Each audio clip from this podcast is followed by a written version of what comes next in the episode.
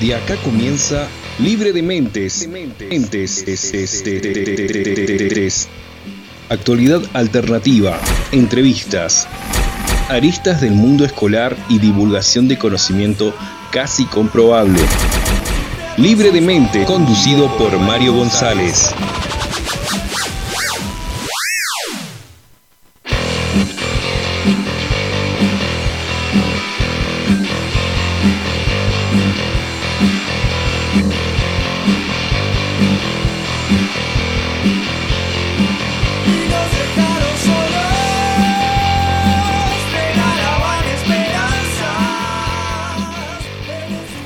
Muy buenas tardes, destacado público oyente de la ciudad de Zapala y la zona centro del Neuquén y cualquier rincón del mundo donde nos estén escuchando. Este programa es libre de mentes, un miércoles 11 de octubre. Tal vez lo escuche un jueves 12 por la mañana o un domingo 14 eh, por eh, no, un domingo 15 por la noche o un sábado 14 por la tarde porque son los horarios de repetición del programa está acá el compañero Nahuel Navarro ¿cómo le va Nahuel?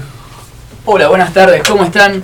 Eh, ¿De dónde viene? Se lo escuchó con Doppler, así con eco. Acomodando la, la puerta. Ahí. ¿Todo bien, Nahuel? Bien, todo tranquilo acá. Este, disfrutando una linda tarde. Sí. Que no, se, se, hizo esperar, se hace rogar, se va y vuelve. Primavera, ya nos queda poco del año. No sé hasta cuándo saldremos al aire. Yo creería que todo el mes que viene, probablemente, o buena parte del mes que viene. Y, y, y ya, bueno, como acorde a una radio escolar, vamos a entrar eh, eh, en periodo de receso. Pero bueno, ha, ha, sido una temporada interesante, esta segunda temporada del programa. Es un año intenso, ¿no? Es Se... un año complicado en todos los aspectos sí. y ámbitos. Este, Sí. Con, con, este, con expectativas y también con cierta incertidumbre de lo que va a suceder, ¿no? Sí. El año que viene no sabemos qué nos depara. La verdad, en el mundo, en el país, está... Todo. ¿Cómo anda Pablo? ¿Todo bien? Buenas tardes. Pablo Fleita en los controles. Ya, ya, eh, ¿Cómo avanzamos? Ya no estamos tan solos Claro, por lo menos tenemos una tercera voz ahí. Ya tenemos la, la, la, el tercer elemento acá en el programa que se ha sumado Nahuel eh, la semana pasada. Así que sí, eh, el, el, sábado cumpleaños, cumplí 45 años. Oh, y, feliz y, y me levanto, Mario. Gracias, gracias muchachos. Me levanto todo contento así, pum, guerra. Así, eh, me, me, la bajó un poquito. No, no, voy a decir que no festejé ni nada, que no la pasé bien. Gracias a todos los, los amigos que por ahí escuchan el programa, que, que que se hicieron presentes de alguna u otra manera. Y, y, bueno, muy muy triste un poco ¿no? esa, esa parte, así que eh, vamos ahora a una pausa musical y nos ponemos en contacto telefónico con nuestro primer entrevistado, que un poco vamos a abordar esta temática de lo que está pasando entre Israel y el grupo Hamas. ¿No? que es de público conocimiento, así que bueno, no se vayan, que ya volvemos con nuestro primer entrevistado del día de hoy.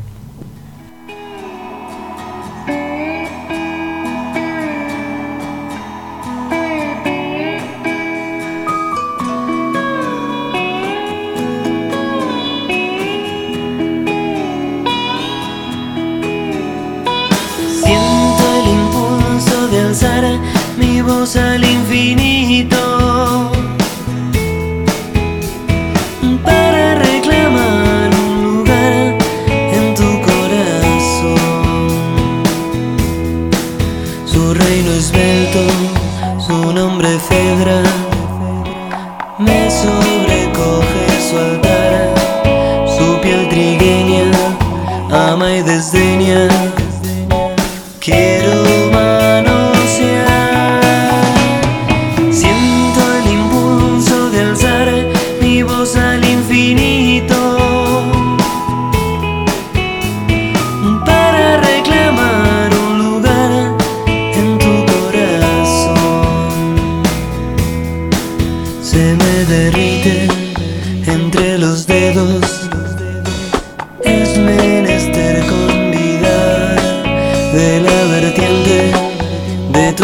creature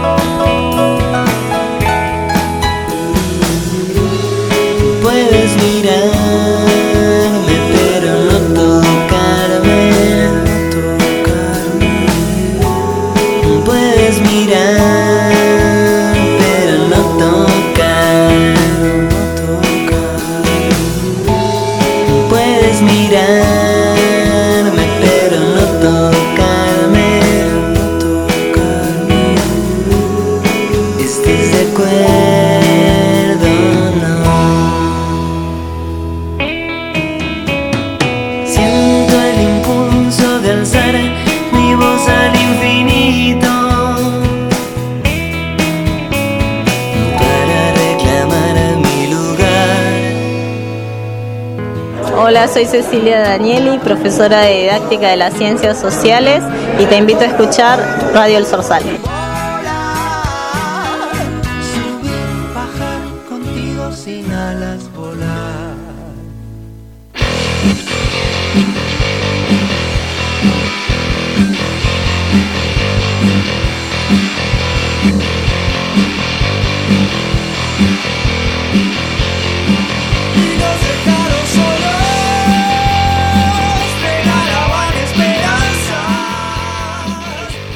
Bueno, ya estamos en contacto telefónico con el primer entrevistado del día de hoy. Él es un médico judío argentino, eh, vive en la ciudad de Buenos Aires, se llama Javier Friedman. Hola Javier, ¿estás ahí?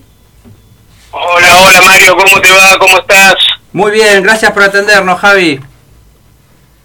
No, no, no, por favor, pues es, es un gusto. Este, bueno, este, es una temática que que nos tiene, digamos, bastante consternados, eh, bueno, sobre todo a las comunidades judías del mundo y, bueno, y más a los que tenemos familia allá. En Israel. Y, sabes qué, Javi, se, se me ocurre también que, que es un problema que de alguna u otra manera va a afectar a todo el globo terráqueo, ¿no? Porque ya estamos en un contexto donde hace un par de años empezó la guerra entre Rusia y Ucrania, eh, que, creo que es parte de todo de este escenario, ¿no? Porque de, por ahí, por lo que he estado escuchando eh, eh, en los medios, como que, bueno, eh, Ucrania tiene buenas relaciones, incluso en esto de lo bélico, ¿no? Con lo que es Israel, Rusia, por ahí está más del lado de, Irán, ¿no? Y, aparentemente Irán también está relacionado con, con este grupo terrorista Hamas, que son quienes empezaron este ataque el sábado. ¿Puede ser lo que estoy diciendo? ¿Compartís eso?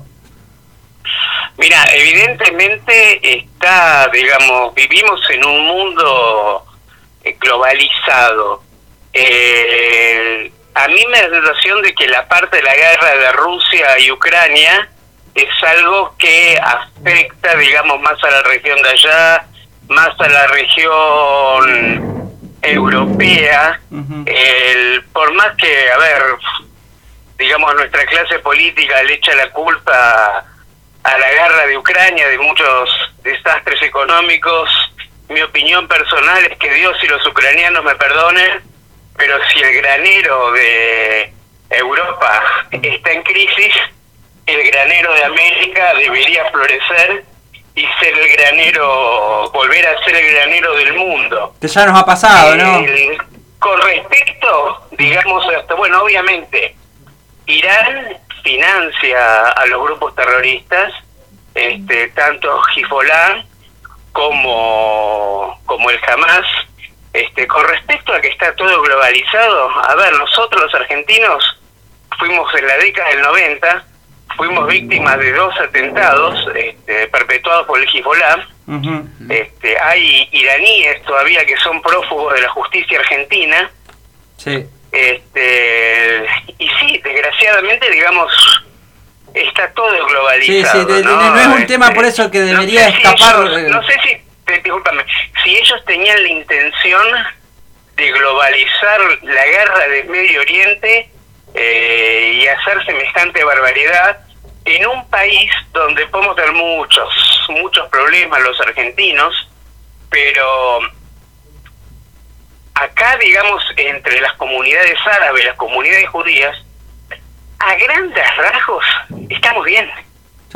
Digamos, no, yo particularmente no, no dejaría de comprar en un comercio donde donde atiende un árabe o no no no dejaría digamos este no no hay digamos una no se siente en el día a día este la violencia de Medio Oriente transmitida a la Argentina. Sí, Javi, déjame decirte que nuestro pueblo, Zapala, también en, algún momento se consideró ejemplo, ¿no? Porque había una... Eh, lamentablemente ya la, colectividad no es tan grande como lo fue en algún momento, pero la, colectividad israelí y la colectividad sirio-libanesa acá tenían muy buena relación y en los, en los 80, me acuerdo, se hacían ferias de las colectividades donde hacían eh, eventos muy muy reconocido y estas dos colectividades en particular, además de la italiana, ¿no? que también es muy populosa acá, eh, hacían bailes y, se compartía, digamos, e, e, era un ejemplo de lo que por ahí debería ser el mundo, digamos, ¿no? Siguiendo esto que decís.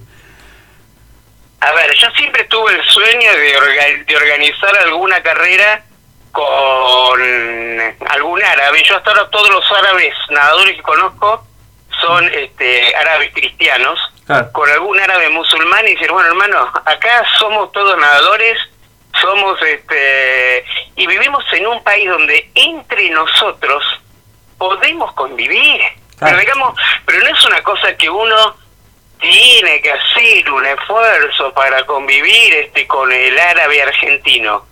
Este, el árabe argentino, lo mismo que el tano argentino, este, que el judío argentino, este, que cualquier otro. Este, posiblemente, no sé, o hablando de Medio Oriente, uno dice, a ver, si digo tal cosa y se ofenderá, pero me estoy pensando cómo sería, digamos, el diálogo con alguien, ¿no? Pero a mí me parecería maravilloso poder organizar algún evento por la paz entre los dos pueblos y este, decir, bueno, desde, no digo millones de años ni mucho menos, pero hace 100 años que convivimos las dos comunidades, este, creo que en todo Sudamérica, a ver, yo sé que hay focos medio feos en lo que sería el triple frontera, pero me parece que tanto en ciudades como Sao Paulo, ciudades como Corrientes, o muchos lugares de, de América Latina, este, la convivencia entre ambas comunidades no no es una una utopía. no hay digamos digamos uno no siente la agresión no no, Y, y, total y te este, agrego te, perdón que te lo repita pero te vuelvo a agregar Zapala en, en, esas ciudades de, Latinoamérica donde la convivencia es, totalmente exitosa. Javi y, vos bueno actualmente tenés un hijo no que está en Israel en este momento. Sí yo tengo un hijo que viajó el, el primero de octubre eh, este, bueno, él no quiere volver, él ya es ciudadano israelí. Este, había había estado de vacaciones acá, eh, qué sé yo, la verdad que, bueno, esto es más como padre, la pasamos bárbaro, mm. este, qué sé yo, aprovechamos, recorrimos varias provincias, este, qué sé yo, creo que los mejores momentos de mi vida la pasó con él. Claro. ¿Y, y qué hace allá, Javi? ¿Cómo? ¿El qué hace allá? Mira, en este momento, en este, él tiene ganas de estudiar medicina. Es muy difícil entrar allá. Durante todo el año pasado, él este, se estuvo preparando, allá hay como una especie de año, de año de nivelación, se puede decir, que sería para nivelar los chicos que hicieron el secundario en otros países del mundo este, eh, con la secundaria de ellos, para que todos tengan un nivel estándar de hebreo, de inglés, también física, también matemática, este y no sé si alguna que otra materia más. Entonces, este, bueno, él ya terminó ese año. La idea de él era ir trabajando en hoteles para tener algún manguito acumulado eh, y después bueno tendría que entrar al ejército como hace todo el mundo sí. y este y bueno y después rendir el examen y la intención de él es entrar a medicina pero tenés que tener una nota arriba de 9 para entrar es un es un desafío importante. Y ya que lo nombraste, Javi, me parece que está bueno compartir con la audiencia eh, lo que es eh, eh, el ejército allá, ¿no? en Israel, puede ser, los varones hacen un servicio militar de tres años, puede ser, y las mujeres de un año. Mira, creo que el hombre está, aparte depende mucho también en qué sector te toca y de repente a qué edad te toca, porque si vos llegás a los 23 años quizás te toca menos, si llegás a los 18 creo que son este, dos meses, eh, dos años, ocho meses los hombres, las mujeres en una época eran dos años, eh, y después los hombres hasta los 50 eh, tienen un mes de entrenamiento, porque, a ver, durante todo este tiempo hubo una pseudo paz, digamos. Y si vos en este momento tenés 35 años y la última vez que agarraste un arma fue a los 23, no vas a estar capacitado para pelear. Claro, claro, claro. Pero mira vos, ¿no? Un, a un pueblo como nosotros nos cuesta imaginar eso. ¿Cómo? Que digo, a, un pueblo como nosotros, que por suerte digo no no estamos tan en contacto con lo bélico, nos cuesta imaginar esto, ¿no? Es una... Desgraciadamente es un típico mal necesario, porque como desgraciadamente estamos comprobando en este momento, Israel necesita un ejército fuerte. Ah. Digamos, este, Israel desde sus comienzos, eh, a ver, eh, Israel era una colonia británica, así como son las Malvinas. Mm. Cuando terminó la Segunda Guerra Mundial, hubo todo un proceso de descolonización, entonces digamos, lo que era el norte, vamos un poquito más para atrás, mm. termina Primera Guerra Mundial, una alianza franco-inglesa eh, derrota al Imperio Otomano. Lo que sería la parte norte, Siria y Líbano, lo tomaron los franceses, por eso existe la comunidad sirio-libanesa, porque hace 100 años no se habían separado los dos países, eran lo mismo. Ah. Después, este, más al sur, lo que sería Israel, Jordania e Irak, este, los tomó eh, Inglaterra. Después vino un proceso de descolonización y, bueno, si la audiencia googlea, todos los países se independizaron para la misma época. Israel fue en 1948 y todos los países el que no se independizó en el 48, se independizó en el 47. 75 años atrás, más o menos. ¿Cómo? 75 años atrás. Claro, claro, claro, claro. Esta fue la, la época de la descolonización. Y bueno, y ahí vino la... Cuando se fueron los ingleses, las Naciones Unidas habían dicho, bueno, de la ex colonia de Palestina, a ver, vamos a aclarar que nunca existió una república independiente llamada Palestina. de la ex colonia de Palestina, la idea era dividir un 65% para los judíos y un 35% para los árabes. Los árabes nunca aceptaron la partición, hasta hoy en día no lo aceptaron, y abocan por la destrucción del, del Estado de Israel y este bueno ni bien se declaró la independencia cinco naciones árabes atacaron Israel y, bueno desde el primer día es un país que la tiene que luchar. claro. A todo esto Javi ya que, que estamos en un contexto histórico si nos vamos eh, unos miles de años atrás, un poco eh, eh, el tema que Israel esté ahí ya viene de las escrituras bíblicas, ¿no? O sea, que, el pueblo de Israel... No, no, no, yo creo que Israel es el único país del mundo, mm. es el único país del mundo donde la arqueología tiene una importancia geopolítica. Vos imaginate, si en Neuquén encontrás un yacimiento arqueológico y los arqueólogos dicen, no, no, no, esto era de los tehuelches, no, esto era de los puelches, esto era de los mapuches, eh, no cambia la vida de la gente, te cambia el circuito turístico quizás. Ah. ¿Entendés? Este, no sé si estoy simplificando demasiado la no, No, no, pero se entiende, perfecto. Pero, pero digamos, ahí los tipos te dicen, no, encontramos estos rollos de la época del Imperio Romano que están escritos en hebreo y cualquier persona del mundo que lea hebreo los puede leer.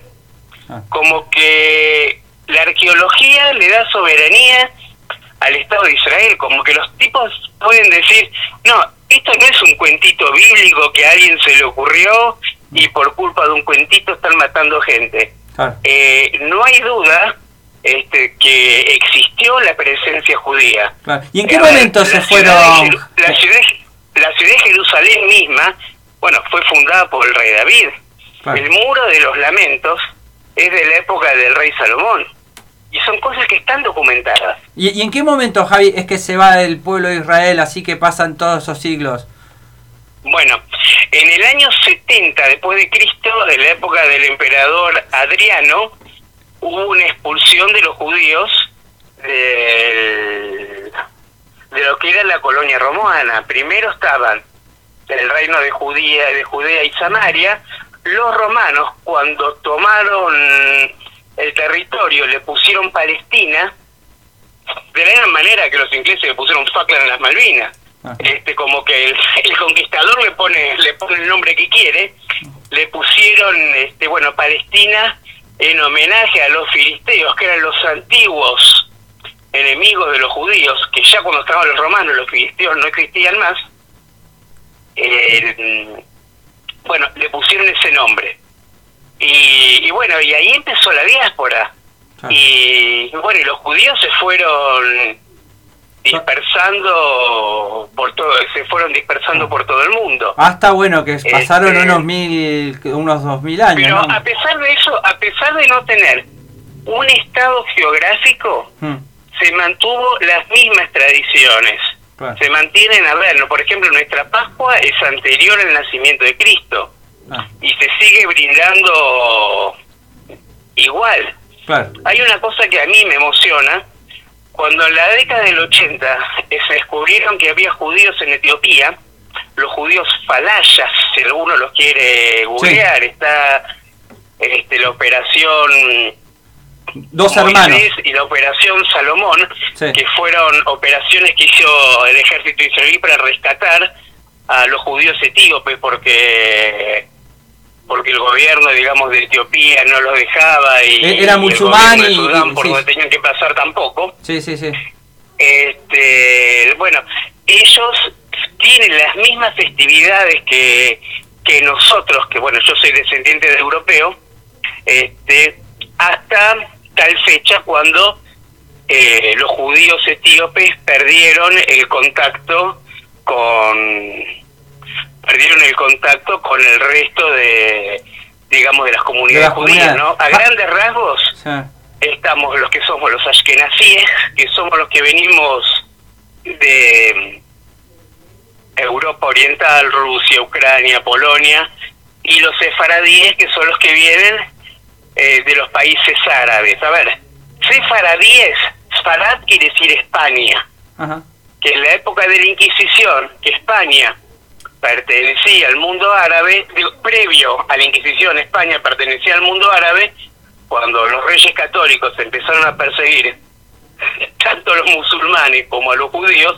los judíos se fueron dispersando por eh, lo que sería norte de África, Siria, por lo que sería el mundo musulmán, y había buena convivencia. Javi, y en esto que, está pasando en este presente y, presente, por decir los últimos 20 años, ¿no?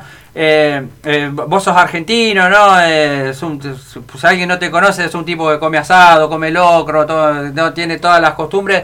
¿Cómo vivís estos años acá cuando eh, por ahí se, se, hace el planteo de decir, bueno, todas las denuncias de excesos del gobierno de Israel contra el pueblo palestino, ¿vos tenés una opinión sobre eso? Si bien no, no te corresponde por ahí hablar en, nombre de, del pueblo palestino, ¿no? Pero más o menos, ¿tenés alguna opinión que quieras compartir? A ver, a ver, a ver, este, cae de Maduro que mi opinión es absolutamente sesgada.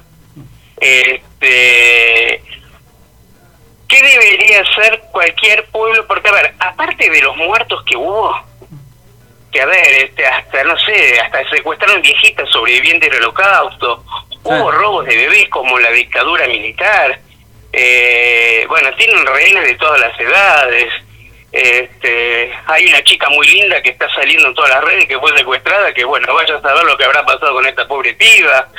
Eh, este, bueno, más allá de todo eso, digamos, yo pienso que cualquier pueblo del mundo tiene derecho a defenderse. Los, ahora, aparte de todas las barbaridades que acabo de comentar, aparte se ven fotos de los tipos bailando sobre los cadáveres, festejando la muerte. digamos, con esta gente especialmente es muy difícil negociar. Sobre todo la carta orgánica del Hamas está la destrucción del Estado de Israel. Y el juego es, digamos, como que es una y hasta ahora no se le encontró una salida. El Que Hamas provoca... va- vale la pena aclarar que Hamas no es Palestina, no necesariamente el pueblo palestino es de Hamas, digamos, ¿no? ¿Está bien dicho eso? A ver, yo te estoy hablando de algo que quizás no la tengo muy clara. El grupo Hamas es un grupo terrorista que tomó lo que es la zona de Franja de Gaza. En la zona de Cisjordania, que estaría la- del lado de Jordania, no sé si se ubican más o menos en el mapa, Cisjordania estaría hacia el este, estando entre Israel y Jordania, y la franja de Gaza es Al oeste. una pequeña es una pequeña franjita no que está del lado de egipcio de la Claro. frontera con Egipto Gaza tiene frontera tanto con Egipto como con Israel. El- yo pienso que la mayoría de los gazatíes son víctimas de lo que está pasando son usados como escudos humanos porque en estos últimos 20 años digamos a ver hay una cosa que es muy frecuente te ponen una eh, piensan a lanzar misiles desde el techo de un hospital. ¿Qué hace Israel? Detecta que lanzan los misiles de ahí, bombardea, ¡ay! Los israelíes bombardean hospitales. Entonces, digamos, es un, es un juego muy perverso el que se está haciendo. Claro. Con respecto, si vos me preguntás eh, si todos los palestinos son del Hamas o toda esa zona del Hamas, es algo muy difícil de contestarte ahora porque yo pienso que si hay algo que tiene que hacer las Naciones Unidas es intervenir en los programas de estudio. Hubo allanamientos que te muestran, este, no sé, tipo historietas, caperucita roja, que el lobo feroz es judío. Ah. Hay videos que circulan en la web de chicos de escuela primaria o hasta el jardín de infantes estando en desfiles militares. Claro, bueno, no sé bueno, la, Alemania nazi hacía eso, ¿no? Hacía con, con- subliminalmente, ¿no? Con cuentos infantiles. No, no, groseramente, groseramente, pero así como a nosotros nos educaron que las Malvinas son argentinas y tenemos argumentos para, para decir, no son argentinas porque yo quiero, porque existen las 200 millas náuticas, la plataforma continental son 200 metros de profundidad y ahí están nuestras Malvinas, podemos hablar del gobernador Luis Bernet, podemos hablar del gaucho Rivero, como que hay motivos jurídicos, históricos, incluso geográficos para decir que las Malvinas son argentinas. Un inglés te va a decir, ay bueno, la, lib- la libertad de los pueblos, los ingleses, los malvinenses quieren ser todos británicos. Claro.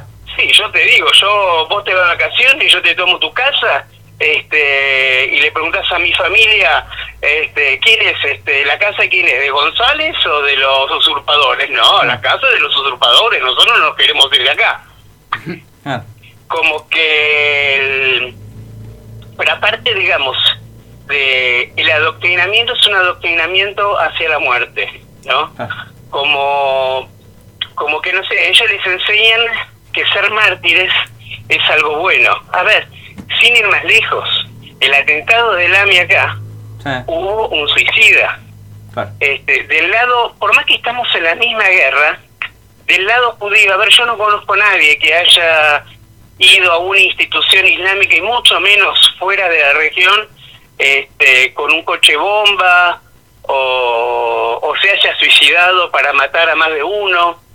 Eh, digamos, el problema no es judío musulmán, el problema concepciones distintas de la vida. Este, y a ver, en general las religiones, todas, eh, predican hacia la paz. Este, tengo entendido que el Corán dice, el que salva una vida, salva todas las vidas, el que destruye una vida, destruye, pero sin embargo, eh, destruye todas las vidas, pero lo que vimos este fin de semana es eso. O cuando te tiran misiles, tanto desde el Líbano por el Hezbollah, o desde Franja de Gaza, este, obviamente no lo hacen como pirotecnia, lo hacen porque quieren matar gente. claro. Creo que, digamos, este, el- no sé, me da la sensación que ese grupo fundamentalista, este, yo pienso que sí, que no, no debería existir más. Esto también se da en un contexto en el cual dentro del mundo árabe en este momento los que los dos pesos más fuertes son Irán y Arabia Saudita. Ah. Arabia Saudita en este momento están están están negociaciones con Israel para llegar a un acuerdo de paz. Se habló mucho de eso, ¿no? Incluso eh, una, acuerdos comerciales, incluso Irak tampoco tiene muy buena relación con, eh, con Irán, perdón, eh, Emiratos Árabes. Irán, claro, claro. no Tienen. Entonces, como al no querer estar aislados, a ver, el, Israel, digamos, este, a ver, su primer tratado de paz fue en 1979 con Egipto.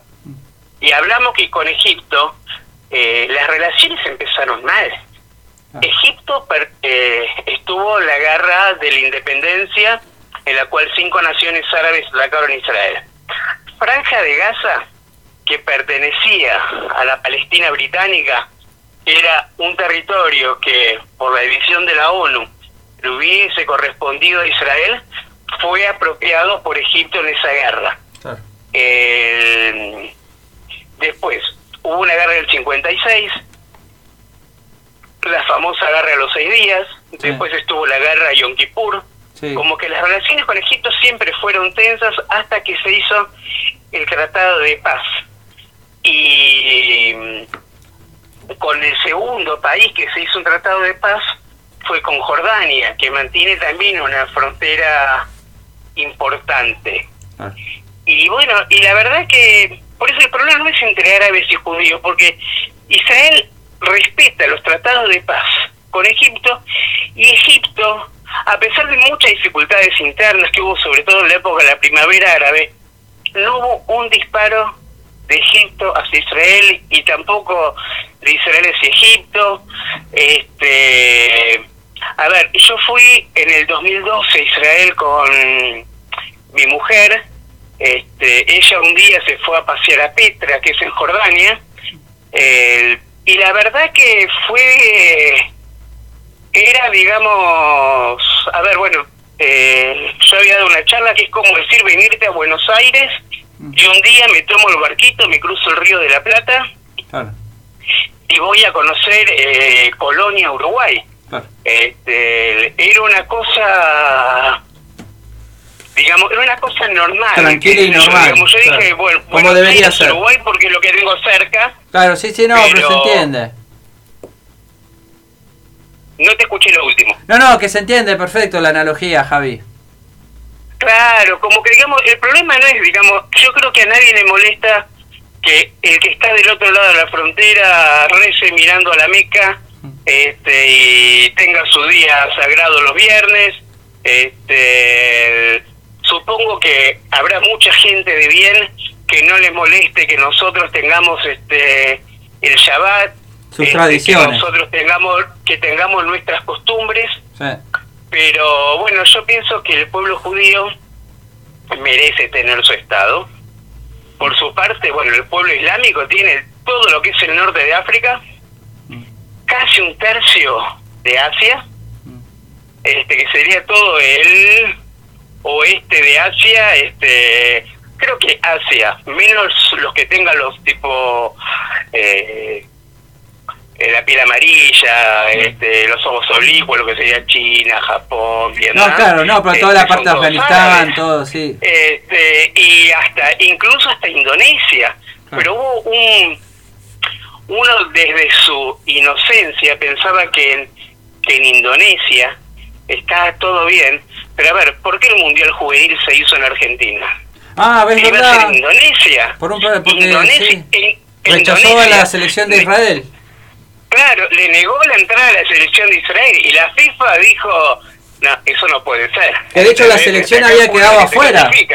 La, la, selección de Mascherano había quedado afuera, ¿no? No había clasificado. Claro, había quedado afuera. Pudo jugar, sí. Que Dios me perdone por la barbaridad que voy a decir, pero por el antisemitismo de los indonesios. este, Hizo que participemos del sub-20. El mundial se hizo en Argentina y nosotros pudimos jugar. Claro, sí, sí, tal este, cual. Pero te, te, voy a contar otra eh, Javi, no, pero Javi, sabés que estamos medio pasado de tiempo acá en el programa. Dale. Dale. así Una que... anécdota chiquitita nomás. Sí, sí. Este, mi hijo me contó que el año pasado, cuando fue el Mundial en Qatar, cuando ganaba Marruecos, vos veías a los árabes por la calle Jerusalén con banderas palestinas y banderas este, marroquíes saliendo a festejar este, como si ganaban ellos. En un país donde está la apartheid, como tantas mentiras que se dicen, eso sería imposible. A ver, hoy sería imposible andar con una bandera israelí en Franja de Gaza y decir, este, estoy contento que Israel salió tercero en el Mundial Juvenil, pero no hablemos Franja de Gaza. Sería imposible en la mayoría de los países árabes y es más, daría miedo hacerlo hasta en algunos países de América Latina como Bolivia o Venezuela. Este, desgraciadamente a mí como latinoamericano me duele el alma que haya un Evo Morales que haya recibido a Bajidi acusado de la masacre de la AMIA con las alertas rojas internacionales, el Cancillería Argentina miró para otro lado, él fue a inaugurar un destacamento militar en Bolivia con la forma roja, todo el piripipi, y Timerman se acordó cuando el tipo ya se había tomado el avión de vuelta y después hablan de unidad latinoamericana. Pero bueno, pero bueno, Mario, esta es mi humilde opinión. Muy agradecido. Eh. espacio. Eh, si cualquiera me quiere hacer preguntas, este, vos tenés mis datos. Sí, y, está de tu este, Instagram, en el Instagram del Sorsal. Ahí está etiquetado en la historia de nuestro Instagram, está tu Instagram. Si alguien te quiere hacer alguna consulta, Perfecto, perfecto. Lo que. Así que muy agradecido, este, Javi, eh, por este espacio. No, no, yo también estoy muy agradecido a vos y te mando un abrazo y este bueno y saludos a toda la audiencia porque seguro que yo te conozco de otro ámbito y debes tener programas buenísimos. Te mando un abrazo. Muchas gracias, Javi. Eh. Dale, dale. Ahí pasaba Javier Friedman, un médico en la ciudad de Buenos Aires, judío argentino, que un poco estuvo compartiendo con nosotros lo que es eh, e-, esta situación mundial que estamos atravesando. Así que bueno, no se vayan, que ya volvemos con nuestra próxima entrevista.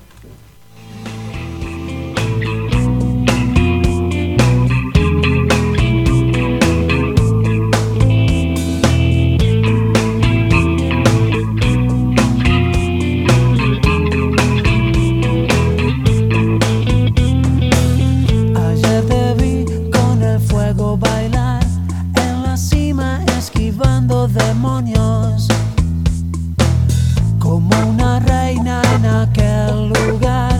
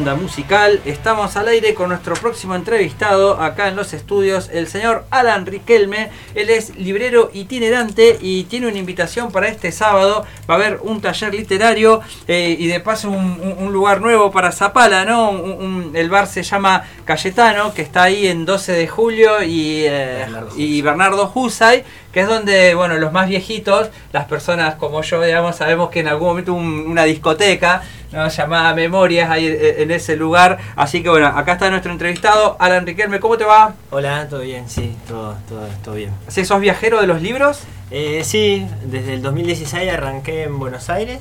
Eh, y bueno, ahí sí em, em, empecé como a trabajar con libros de manera ambulante, como quien hay algunos compañeros que venden quizás repasadores, media, bueno, el mismo método uso yo, pero con libros.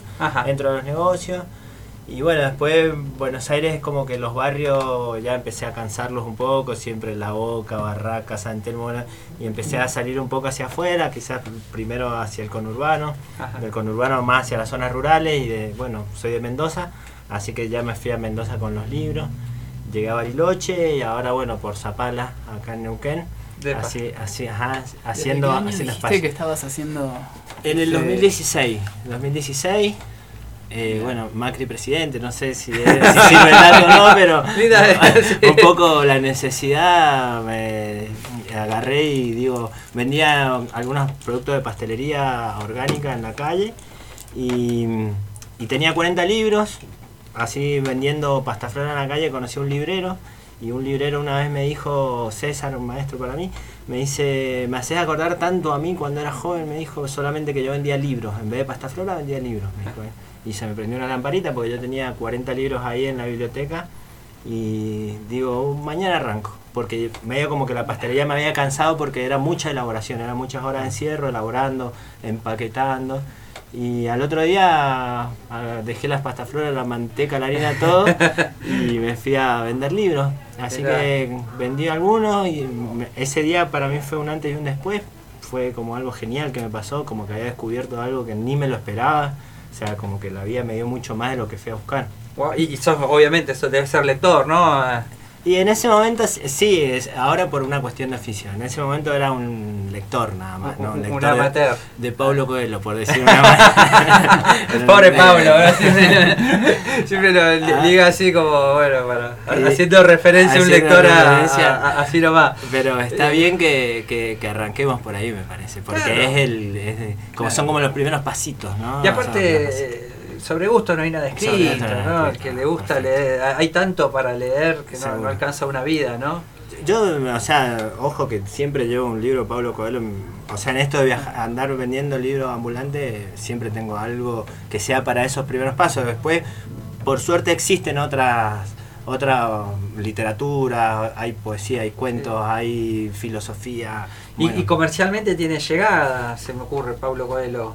Tiene, sí, sí, sí, sí, tiene, sí, sí. Sí, es como todo, hay que someterlo a un análisis de mercado como todo. Eh, no le puedes exigir mucho tampoco, o sea, eh, digo económicamente, no es un libro que vos lo podés vender, supongamos, ¿no? Hablando de precios de hoy, no sé si corresponde o no, pero al 10 mil pesos no le puedes sacar un libro de eso.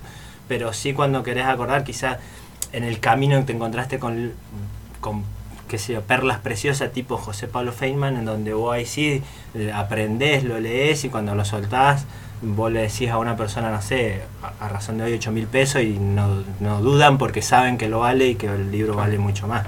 Eh, pero bueno, esos son tips del librero que, los cuento, los comparto. Siempre nunca tengo problemas en esto de contar cómo es el mundo de los libros.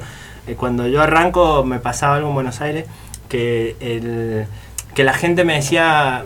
Em, no, yo leo en el Facebook. O me decía, no, estoy trabajando. No, eh, tengo cámaras por todos lados, no puedo recibirte ahora. Eran como respuestas desde mi punto muy banales, ¿no? Decía, no, no entiendo, pero yo también estoy trabajando, yo te vengo a traer un libro hasta acá. Pero bueno, a esa gente le escribí una carta, ¿no? Decía, bueno, listo, está bien que no quieras ver los libros, pero te dejo esta cartita cuando, cuando vayas al baño la lees o cuando tengas dos minutos, ¿no?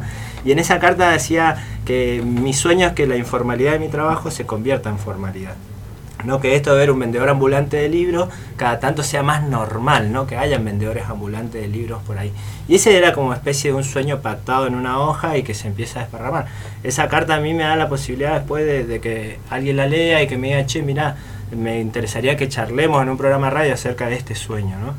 Eh, bueno, y así es como empieza, cómo arranca todo esto. Eh, un poco para llegar a tu respuesta, ¿no? Así, sí, o sea, hace 5 o 6 años me dedico a esto, hace 5 o 6 años se me abren puertas gracias a los libros y a la gente por ahí, si hay, siempre hay amigos, amigas que me dicen, eh, che, estoy sin laburo, ando con unos currículums acá, y le digo, copate, quédate conmigo acá en el paño de libros y vas a ver que es un mundo fantástico, te vas a conectar con gente hermosa que lee, que te va a enseñar, y acá se te van a abrir otras puertas de trabajo que vos quieras, pero si no, la venta de libros siempre está bueno. Eh, a veces empiecen por las redes sociales, no sé, muevan lotes de libros, cuatro o cinco libritos que están estancados, se van a hacer unos mangos seguros. Y, y viendo más allá, más allá de lo económico, eh, hay una búsqueda sociológica, ¿no? Que la gente que lea más, ¿no? Que la gente pueda eh, abrirse a nuevas lecturas, que la mente se llegue a espacios donde no está llegando con la vida real o con la virtualidad. A través de la lectura llegamos a conocer esos mundos que, que, que nada, que hasta que no abrimos el libro no sabemos que están, que existen. interesante. A mí me, en un momento de mi vida me tocó trabajar de vendedor también, Mirá. pero no de libros.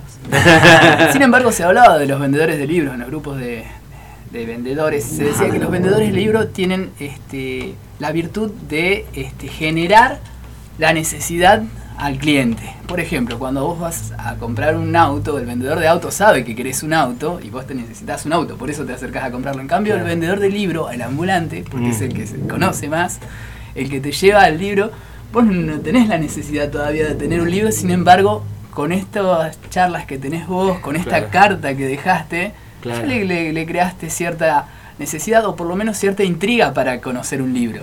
Y, ¿no? y hasta le Es puede hacer un favor, digamos, ¿no? Porque una es persona que lee un libro. vender libros, ¿eh? Yo, no sé, el vendedor se respeta mucho al vendedor de libros. Bueno, gracias. No sé si tomarlo como un halago, porque si este es un chanta que te mete algo que no estaba necesitando. ¿viste? Hay Pero, de todo, eh. pero, No, pero, eh, desde pero por tu eso- perspectiva es muy. Por eso muy yo, yo lo que quería complementar con lo que dice Nahuel, vos no lo necesitas el libro, pero una vez que lo leíste, tenés un regocijo de haberlo leído. Digamos, Sí, por sí, eso sí, eh, Bu- Bueno, un poco eh, viajé a, a dedo con, con toda esta movida, moverme entre ciudad y ciudad me era imposible porque, porque nada, eh, viajaba a dedo. Entonces hay algo que entrené con todo esto que es el no. ¿no? Sabés que tenés el no. Bueno, la vieja frase, el no está. Asegurado. Bueno, yo iba a 100 personas y había 95 no. O sea, tenía un 5% de posibilidad de que alguien me dijera, a ver qué tenés. Pero esas 5 personas, con que una me lo dijera, yo ya estaba sa- salvaba el día. O sea, era eh, una persona que se abriera a, a ver qué tenés en la mochila. eh, yo ya estaba ahí bien. Después esa persona, había que otros pasos más que eran también más difíciles, que la, que la gente encontrara el libro que le gustara, que si llegaba a encontrar el libro que le gustara, que tuviese la plata para poder comprarlo. Y si no, era como un montón de cosas que era Que se súper tienen que difícil dar, que ¿no? se tienen que difícil dar. vender libros. sí, sí. Eh, También puede ser que es- esté el tipo que quiere hacer un regalo. tal que hace un regalo, el tal que compra por comprar, o sea, Claro. el que te dice, che, mirá, para apoyarte te doy una mano. Me ha pasado muchas veces, hasta a veces me molestaba al principio que, que vieran como una mendicidad en mi trabajo, no decir, che, no, pero te, te tiro 20 mangos, no, no lo necesito, realmente hay como una búsqueda detrás que, que a lo mejor no se ve y no tienen por qué verla la gente, ¿no? Pero es más sociológico, ¿no? Decir, bueno, es ese sueño de una sociedad mejor, de una sociedad más pensante, el que compra por comprar se le valora, Ah. pero tampoco, o sea, no suma, porque en realidad es el libro eh, que lo lea el que realmente lo está necesitando, ¿no? Como el que va a encontrar ese párrafo, esa oración que así, mirá, el, el libro tiene eso, ¿no? Decir, bueno, el escritor muchas veces prepara todo un territorio para decir una frase, ¿no? Como así, bueno, eh, ¿Qué te quedó del libro? que te quedó esa frase, ¿no? Pero, y preparó 80 páginas del escritor, ¿viste? Como algo que lo descubrí también después con los libros, y todo esto, o sea, lo escribió, preparó el, el terreno, conoció a dos personas, explicó cómo fue esa relación para que después la chica le dijera al chico tal cosa, ¿viste? Lo esencial es invisible a los ojos. Exacto, ahí por el principito, ¿no? Sí. bueno, preparó todo ese territorio, San Exuperi, que era escritor, Eh, sí. para que a nosotros hoy en día repitamos esa frase, ¿no? Así, bueno, lo esencial es invisible a los ojos. Es el mejor ejemplo que podemos dar en este caso, ¿no? Claro. Eh, Así que bueno, un poco, sí, el- eh, es- al principio cuesta, después fluye, sale solo. Me parece que hay algo natural que eh, me ha pasado también de exponer libros en manda y trabajar en silencio, ¿no? Decir, bueno, no digo nada, el que llega, mira, observa, levanta el libro y te pregunta cuánto es y nada más, y no hay más diálogo, no te preguntan ni una reseña, ni el autor. Debe ser tu estado de ánimo también, ¿no? Que hay días que tenés más ganas de, de socializar o no. Eh, puede ser, yo cuando no tengo ganas de socializar directamente me quedo en la casa porque sé que nada bueno puede salir de eso, así que, así que pero, pero sí eh, son estrategias de venta, a veces sí, porque ahora eh, hablamos de lo que es venta ambulante y está la otra venta que es el manterismo, como se le llama, ¿no? El mantero, Claro. que es tirar el- directamente los libros ahí, todas las opciones, que la gente se pare, mire, observe, que, que levante el que le guste y si necesita algo lo va a preguntar y si no te pregunta cuánto es. eh, y nada más, y, y si no, sí se abre el diálogo. Hay gente que se acerca a charlar porque eh, pasa esto, o sea, hasta en la farmacia, en la retacería, en todos los lugares, las personas a veces tienen una necesidad de hablar, como a mí me pasa que no tengo necesidad de hablar y vengo a la radio a hablar. pero pero la gente va al negocio con la idea de me pasa esto y, bueno, a veces que también estamos dispuestos a eso, poner la oreja Hay si una hace falta. estrategia antes de que te dejaba el, el vendedor ambulante de libros, te dejaba el libro Sí. y lo pasaba a retirar después. Sí, No sé, mirá. Sí, sí. yo sí. sí, a mis, mis padres eran Ajá. les gustaba comprar, este, tener libros. Claro. Eran gente que les gustaba tener libros, tenían muchas enciclopedias, no sé, los sé todo, los sé todo, unos libros, Claro. muchas enciclo- Así tenemos libros de cocinas de esos vendedores que dejaron alguna vez, Ah. después lo vengo a buscar. Claro. Y no sé, lo, lo miraba y decía, no tenemos un libro de cocina, vamos a comprar. Está bien, no había internet, Claro, no, todavía una. cosas. Bueno, la Entonces pandemia vino a- a- a generar esas estrategias de venta. En, el, en Buenos Aires mucho café, ¿no? En, qué sé yo, San Telmo, donde más me gusta manejarme mucho café. Entonces dejaba cinco libritos y me iba a la otra y dejaba cinco más. Y a lo mejor algunos no, lo- no los tocaban por 3, 4 minutos, yo iba, los, los rescataba y me los llevaba. Claro. Y alguno pasaba un libro para el otro hasta que encontraba uno que le llamaba la atención y ahí se abría el diálogo, así, che, ¿tenés algo de? ¿O cuánto sale esto? Ah. Eh, un proyecto que se llamaba Libros a la Carta, que en un momento después no salió, pero era escribirlo todo en una carta y pasar y dejar la carta del libro, así, bueno, tengo esto, esto, esto, esto en mi mochila y, y con los precios, ¿no? Después no, no surgió, pero bueno, estrategias de venta eh, existen y después cada uno va, va a usar la que más le convenga, ¿no? O sea, Y a- Alan, este sábado la, la gente que está, está invitada. eh, bien, ahora sí lo, lo importante, ¿no? no, también esto fue importante. Bueno, ¿no? Gracias. Sí, sí. Gracias por el espacio, primero que nada. Así que bueno, este sábado 5 de la tarde a las 6 vamos a arrancar eh, formalmente en Cayetano Café Bar. ¿sí? Sí. Eh, como bien lo decías, es un, es un café nuevo que está en el mes de inauguración y vamos a hacer un café literario, ¿sí? un encuentro literario, como quieran llamarle. Eh, ahí Fabián y su esposa, su compañera, tienen una excelente pastelería, muy recomendable. Eh, tienen exquisitos cafés también, así que capuchino, submarino, toda la variedad de, de media tarde, meriendas. Así que que se acerquen a comer algo, a tomar algo, a charlar, a dialogar. Y en el medio vamos a hacer algunas lecturas de poesías, de poemas. A, a mí esto de leer y de vender libros y de viajar me dio la posibilidad de escribir también porque Ajá. siempre digo que lo que entra por un lado tiene que salir por el otro. Entonces lo que entra por la lectura, por las vivencias, necesito escribirlo porque si no a veces después colapso y me termino volviendo loco. Pero entonces esas escrituras, algunas son compartibles y se comparten en algunas revistas, están publicadas en, en algunas revistas latinoamericanas. Y lo que no está compartido y quiero por ahí leerlo y que me den sus puntos de vista, que me digan qué les parece, si no solamente escuchar, bueno, se va a ver como una especie de micrófono abierto para que podamos eh, leer eh, así en voz alta. Y también que otras personas puedan hacerlo, que para mí también es realmente importante. ¿no? Invitar a. Hay muchas personas que escriben que a veces no, no, no se animan a compartirlo, a publicarlo. Bueno, vamos a crear un espacio libre de prejuicios, libre de juicio, y que puedan leer, que, que nada, que se animen a compartirlo, el arte que están creando, lo que están produciendo, escritores locales, escritoras, y si no, eh, emergentes, gente que escribe por escribir, que le parece que tiene una idea buena para compartir, bueno, va a estar ahí el espacio, vamos a estar tres horitas, desde las 6 de la tarde a las 9 de la noche, Eh, así que esa es la invitación, Cayetano Café Bar, 12 de julio de Bernardo Housay, eh, ex Boliche Memoria. Para los viejitos como yo. Así que vamos a sortear algunos lotes de libro Ajá. y vamos a sortear eh, desayunos, ¿sí? Justamente el, al otro día el Día de la Madre también, así que bueno, capaz que, que si se animan a jugar un poco, se copan, ahí van a ver algunos regalos también. Claro, pueden quedar bien con sus madres, digamos, eh, Ah, con un llevándole desayuno, un libro. con un libro. Ah, otra cosa que me parece importante. Los libros, van a haber muchos libros a la venta, Ajá. ¿sí? Eh, y siempre en el rango del usado. Y lo que esto quiere decir que son precios económicos, precios módicos. Hay, como librero me gusta decirlo, hay muy buenos libros, ¿sí? Eh, desde todos los aspectos genera- eh, géneros. Pero hay muy buenos libros a precios muy baratos. Así que eso también es importante. Que vayan con intenciones de comprarse un libro, que vayan a buscar la recomendación, va a estar ahí el librero con estas ganas de charlar que trajo hoy a la radio sí. con, con la No, vos sabés que hace dos semanas creo que vino la, la Evane, ¿viste? Sí, El de Laberinto sí, sí.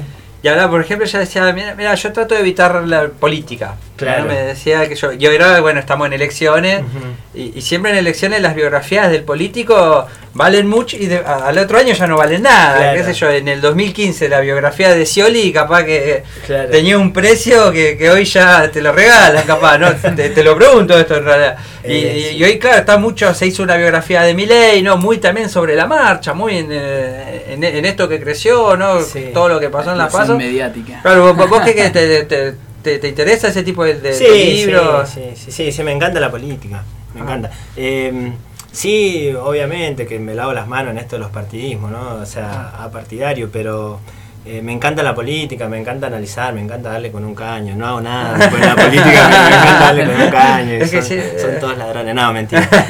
Eh, no, vamos a ordenar esta respuesta. A ver, No, pará. pero en tipo literario está bueno. Sí, yo tengo ahí. Hay un libro que escribió Macri que se llama ¿Para qué? No sé si lo conoces.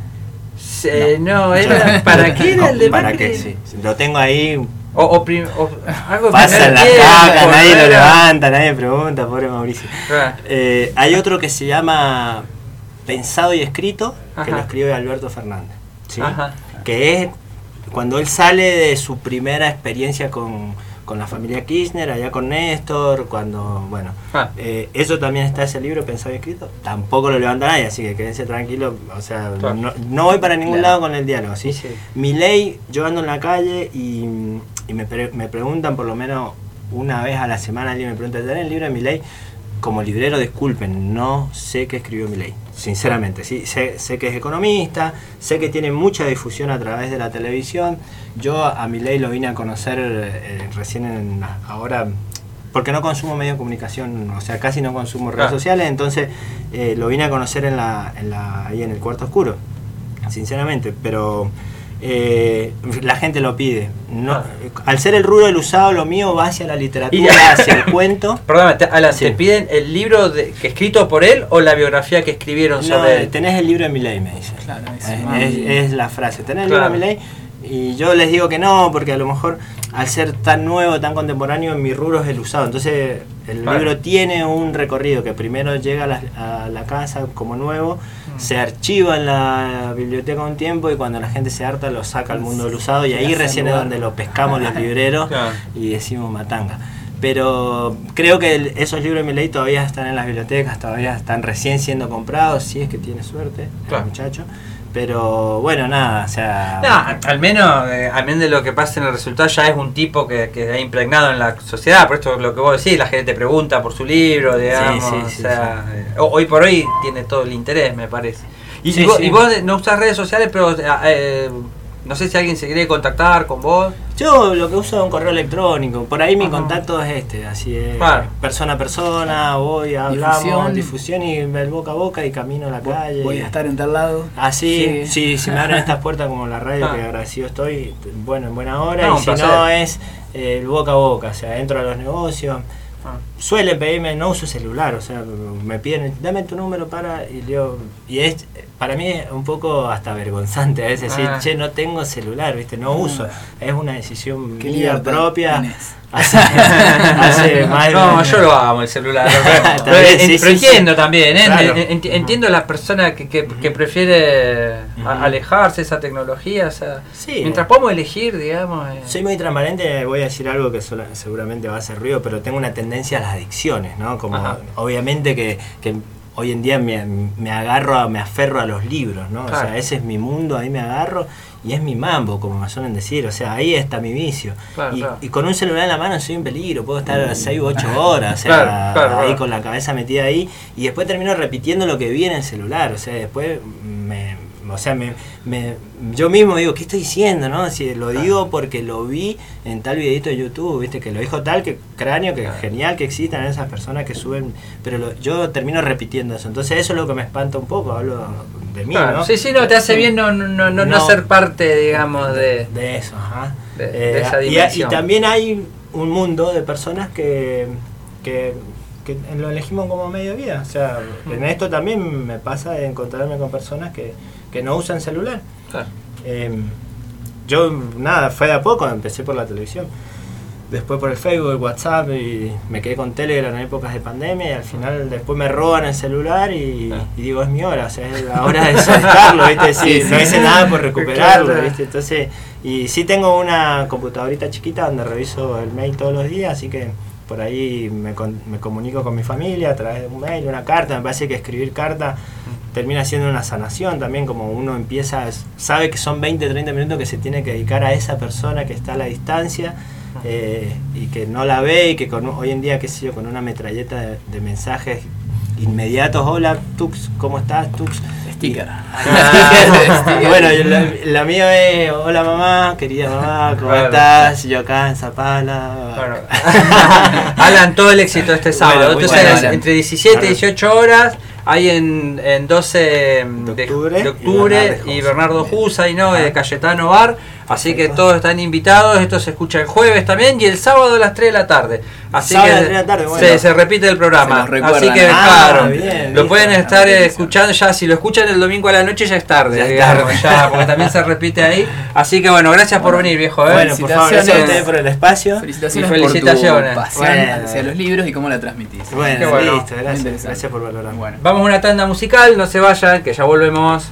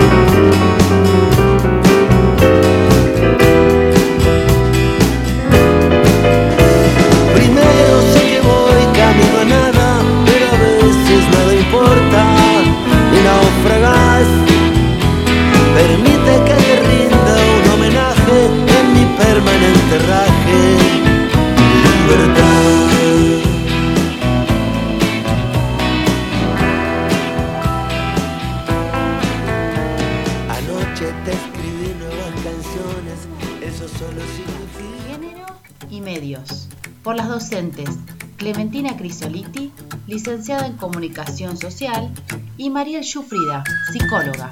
Por Radio El Sorsal 88.9.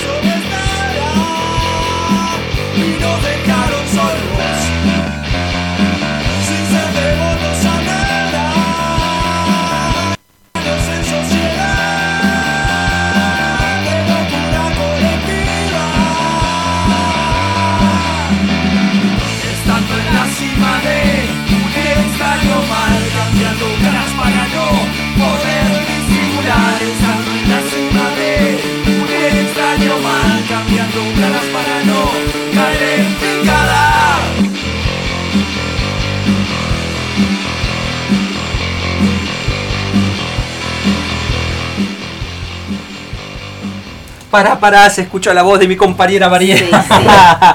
bueno, acá volviendo a la tanda musical, estamos con en nuestra columna de psicología, género y medios, que empieza siempre a esta hora, un poquitito después de las 19. ¿Cómo le va, Mariel? Hola, buenas tardes para todos y los que escuchan la repe, buenas mañanas.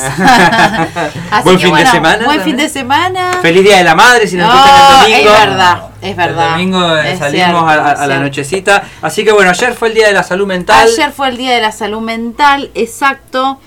Eh, y eh, el Día de la Salud Mental se celebra, digamos, con un lema este año 2023 que tiene que ver con el derecho humano universal, ¿sí? Elegido por la por la, la Asociación Mundial, digamos, de, de, eh, de Salud Mental, eh, comenzó con, de- con este tema, ¿no? Para pro- promover qué cosa? El tema de los derechos humanos en general. ¿Qué quiere decir esto?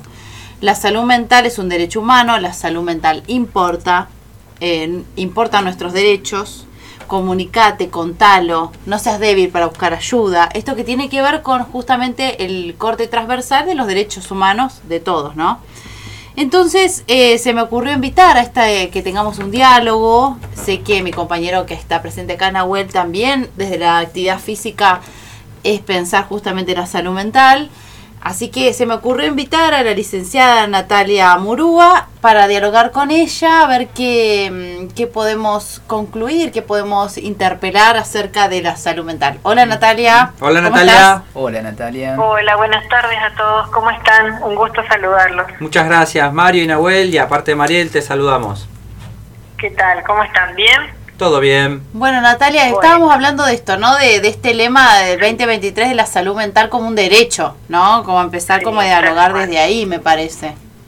Sí, totalmente. Y saben que me parece que de los últimos lemas, al menos de los últimos 10 años, podríamos hacer ese recorte, este, me parece el más importante, ¿no? Porque hablar de que es un derecho humano ya nos posiciona desde otro lugar, ¿no? Este, sabemos por la historia, específicamente nos podemos remontar a nuestro país, que la salud mental, digamos, muchas veces no ha estado en el primer plano, ¿sí?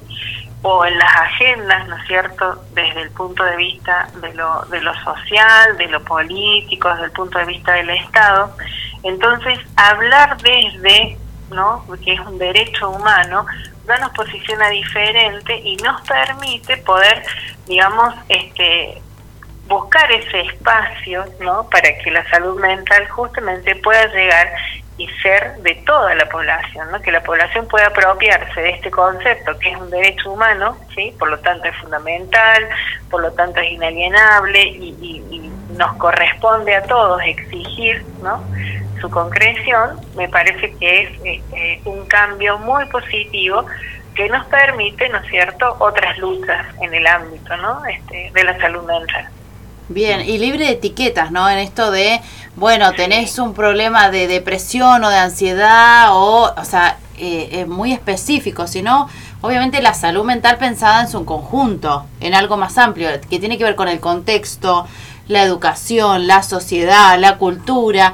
Y vos sabés que justamente yo pensaba hoy en tiempos actuales, ¿no? La salud mental en tiempo actual, eso es lo que puse por lo menos en el flyer de Radio del Sorsal y pensaba en esto, ¿cómo podemos eh, pensar y pensarnos en la salud mental donde hay una guerra que está eh, implicado, ¿no? El, que vos hablaste, Mario, al principio del programa, que hay una guerra, que hay una crisis económica muy fuerte en estos momentos en Argentina. Y se nota y se vivencia. el panorama no ayuda, digamos, ¿no? Para eh, estar claro, exacto, porque para tener salud mental hay que tener varias patas acá, digamos, ¿no?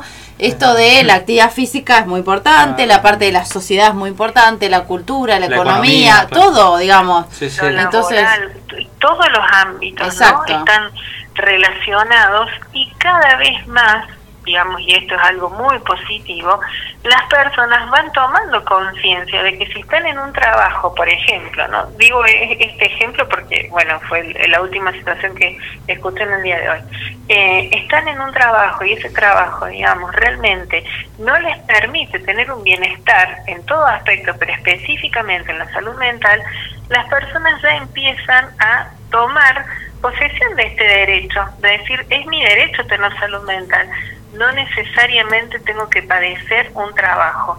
Más allá, digamos, de que eh, la situación económica muchas veces hace que este, tengamos que tomar trabajos o estar este, en trabajos en donde justamente lo que no se garantiza es la salud mental, más allá de eso, las personas empiezan a cuestionarse y a buscar herramientas para afrontar ¿no? esta situación. Eso yo lo, lo he estado viendo mucho en este último tiempo. Entonces, eh, cada vez más en todos los ámbitos se comienza a hablar del tema, las personas pueden apropiarse ¿no? de esto que decimos, mi salud mental es mi derecho, y no está visto como un estigma, ¿no? Ya se empieza a correr el estigma del juzgamiento por algunas personas, por otros sectores no, como todo, ¿no es cierto? Pero realmente se nota que vamos teniendo un avance en esos aspectos, ¿no? Y como ustedes bien marcaban, este, la salud mental hoy en día nos atraviesa en todos los ámbitos y a su vez todos los ámbitos atraviesan el bienestar o no, ¿no es cierto? O sea, si tenemos o no salud mental. Así que, digamos, tenemos desde el punto de vista eh, de nosotros los profesionales de la salud mental este gran desafío, ¿no? abrirnos, ¿no? Este, a los nuevos paradigmas, a las nuevas situaciones, estar muy empapados de la realidad, este, y de todo ¿no? lo que va aconteciendo en la sociedad porque de una manera u otra va atravesando la subjetividad de las personas que nos consultan, ¿no? Pues, eh, le, pregunto a Natalia y, también a, Mariel, ¿no? Puede ser que eh, eh, cuando uno tiene un problema de salud mental, a, diferencia de otros problemas de salud, es como que, por ejemplo, yo si tengo un problema estomacal, el cuerpo me lo va a decir, digamos, me va a doler la panza, si tengo un problema en los huesos, ¿no? Es como que de alguna manera me voy a dar cuenta para ir a pedir la ayuda que necesito. En, cambio, puede ser que con un problema de salud mental tal vez no, eh, no se dé de esa manera, que tal vez uno no se dé cuenta puede pasar, digamos, hay situaciones ¿no? donde eh, los síntomas no están claros o la falta de información hace que las personas puedan quedarse, digamos, como en esta en este estado de no saber a quién consultar y qué hacer con lo que les pasa, pero como les decía recién, ¿no? Estamos avanzando, al menos lo, lo puedo observar en la práctica diaria, en esta cuestión de eh, el trabajo interdisciplinario, es decir, un pediatra que detecta cierta situación, pero que a su vez está observando que lo emocional atraviesa el, síntoma o, el padecimiento, por ejemplo, de un niño, hace la interconsulta. Entonces, cada vez más estamos pudiendo trabajar interdisciplinariamente, ¿no? Entonces, poder hacer las interconsultas y de esa manera se va orientando a la población para que pueda justamente ocuparse de la salud mental. Al igual que, eh, digamos, por ejemplo, este, bueno, en lo que es la, el, deporte y demás, es decir, la salud mental está atravesando ¿no? los distintos ámbitos y está cada vez más expuesta, más mirada. Sí, además, para agregar a eso, hay alguna señal tenés, siempre, de que algo no anda bien con el otro, diría acá. No, pero no, no, pero digamos, hay algo que no anda bien, o sea, siempre tenés como alguna señal, ¿sí? O te angustias, o te parece rara alguna situación. Pero la, angustia también puede ser parte de una vida normal, ¿no? Te lo pregunto esto, ¿eh? La, angustia, ¿no? no, la angustia es la brújula, diría. Lo viste ah. con la cara, no, pero es la señal que tenemos que algo no anda bien, justamente. Claro, pero necesariamente tienes un problema de salud, el de transitar un periodo de angustia y nos está indicando que algo pasa ahí. O sea, la persona puede tener, eh, digamos, a ver, están los sentimientos, ¿sí? Eh, una emoción fuerte, sostenida en el tiempo, es un sentimiento, ¿sí? Podemos tener una tristeza, podemos estar mal por alguna situación, pero cuando tenemos angustia, digamos, hay algo que nos está indicando que no anda bien por mucho tiempo. Digamos, no, podemos estar siempre feliz tampoco. Exacto, exacto, no, tampoco. Pero, la angustia no se toma como algo normal. normal lo podemos poner entre comillas, depende de la situación, me parece que tenemos que contextualizar un poco más a la persona, la situación, pero digamos... Sí, sí, sí, sí, No, eso, que es alguna señal, digamos, siempre nos indica que algo pasa ahí, eso. Sí, sí, totalmente. Y podríamos de alguna manera, si, si queremos ponerlo como en términos más este, medibles, podríamos decir que cuando esta angustia o algún sentimiento nos impide ¿sí? este, poder realizar alguna actividad diaria, mm. poder conectarnos con las personas, poder vincularnos, ¿no? Entonces cuando hay un cambio que afecta nuestra vida cotidiana, y ahí con más razón no vamos a tener esta angustia como una señal de que algo no está bien. Cuando nos traba en algo de la vida, digamos. Exacto. Claro, sí, sí. exacto. Sí, ahí es donde se toma que algo pasa. Sí, sí, muy bien. Sí, sí, sí. Bien. ¿Cómo se puede prevenir, Natalia, eh, la, la, salud? ¿no? Por ejemplo, yo, si hablamos, no sé, de, un tema, un problema de, corazón, no sé, decimos la alimentación o el ejercicio, ¿no? Eh, ¿Qué, se habla hoy eh, eh, en la colegiatura ¿no? de la psicología como para evitar que haya enfermedad? Claro, exactamente. Básicamente, primero, además de todos esos cuidados, porque muchas veces este, nos encontramos que las personas tienen, por ejemplo, o problemas este, en la alimentación, este, en el sentido de que no se alimentan saludablemente, o no se hidratan, o no descansan saludablemente. Entonces, primero detectar eso y orientar a la persona que pueda tener al menos esas cuestiones básicas medianamente equilibradas. El descanso, la hidratación y la alimentación, ¿no? Entonces eso también nos compete a nosotros como profesionales de la salud mental orientar porque eso va a garantizar un bienestar físico y por ende un bienestar emocional, ¿no? Y además de todas estas cuestiones, la actividad física es realmente, digamos, como, este, a ver, el punto fundamental, ¿no? Entonces, una persona que está atravesando o depresión o una crisis de angustia y demás, al menos caminar, ¿no? La caminar. siempre lo indicamos los psicólogos, siempre indicamos actividad física, siempre, siempre. O sea, y, caminar, eh, actividad física no es necesariamente por ahí, no, no sé, comprarse unos botines. Exacto, no, no. Actividad física es cualquier, este movimiento voluntario en el que hay un desgaste de energía. Bien, utilizamos los músculos para movernos y gastamos energía. O sea, la caminata, como dice ella, cualquier actividad diaria en la que pero realizamos. además, porque, bueno, Natalia, nos, nos vamos a desvirtuar con este tema, pero no, pero ahí te, ahí te dejamos seguir. Vamos a poner un tren en paréntesis. Eh, no, en esto de. Eh, biológicamente pasa eso, ¿no? Nosotros segregamos cuando caminamos, cuando hacemos actividad física, un neurotransmisor que es la dopamina, que nos da bienestar. O sea, a nivel biológico está comprobado que esto sucede. Entonces los psicólogos siempre recomendamos esto, la actividad física como fuente, digamos, que, que la persona, además de que sea recreativo, le tenga un bienestar con eso. Claro. Por ahí, bueno, Zapala a veces tiene un clima un poco que, por ahí no, no nos permite, por ahí no, no, no salir o, nos puede frenar, ¿no? Eso. Siempre, bueno, techo, con techito, claro. algún gimnasio, una natación, y sí, siempre con algo, y sí. No, si escalera, Subís y bajás sí, escaleras. Sí, tenemos tantas herramientas, ¿no? También desde desde lo virtual, lo tecnológico, como para seguir clases de no sé qué por, por YouTube y demás. Entonces, bueno, ¿no? También tenemos herramientas. Así que la idea básica es la actividad física y adecuarla a las posibilidades de cada uno, ¿no? También. Este, pero bueno, siempre eso. Y después, por supuesto, poder encontrar un espacio en el cual uno pueda poner en palabras eso que le está pasando, o si no sabe lo que le está pasando, poner en palabras justamente ese interrogatorio, ¿no? Esa, esa interrogación y esa duda que está teniendo, ¿no? A mí me parece que, que es fundamental esto de poder encontrar un espacio en donde compartir, en donde poder estar con un otro, ¿no?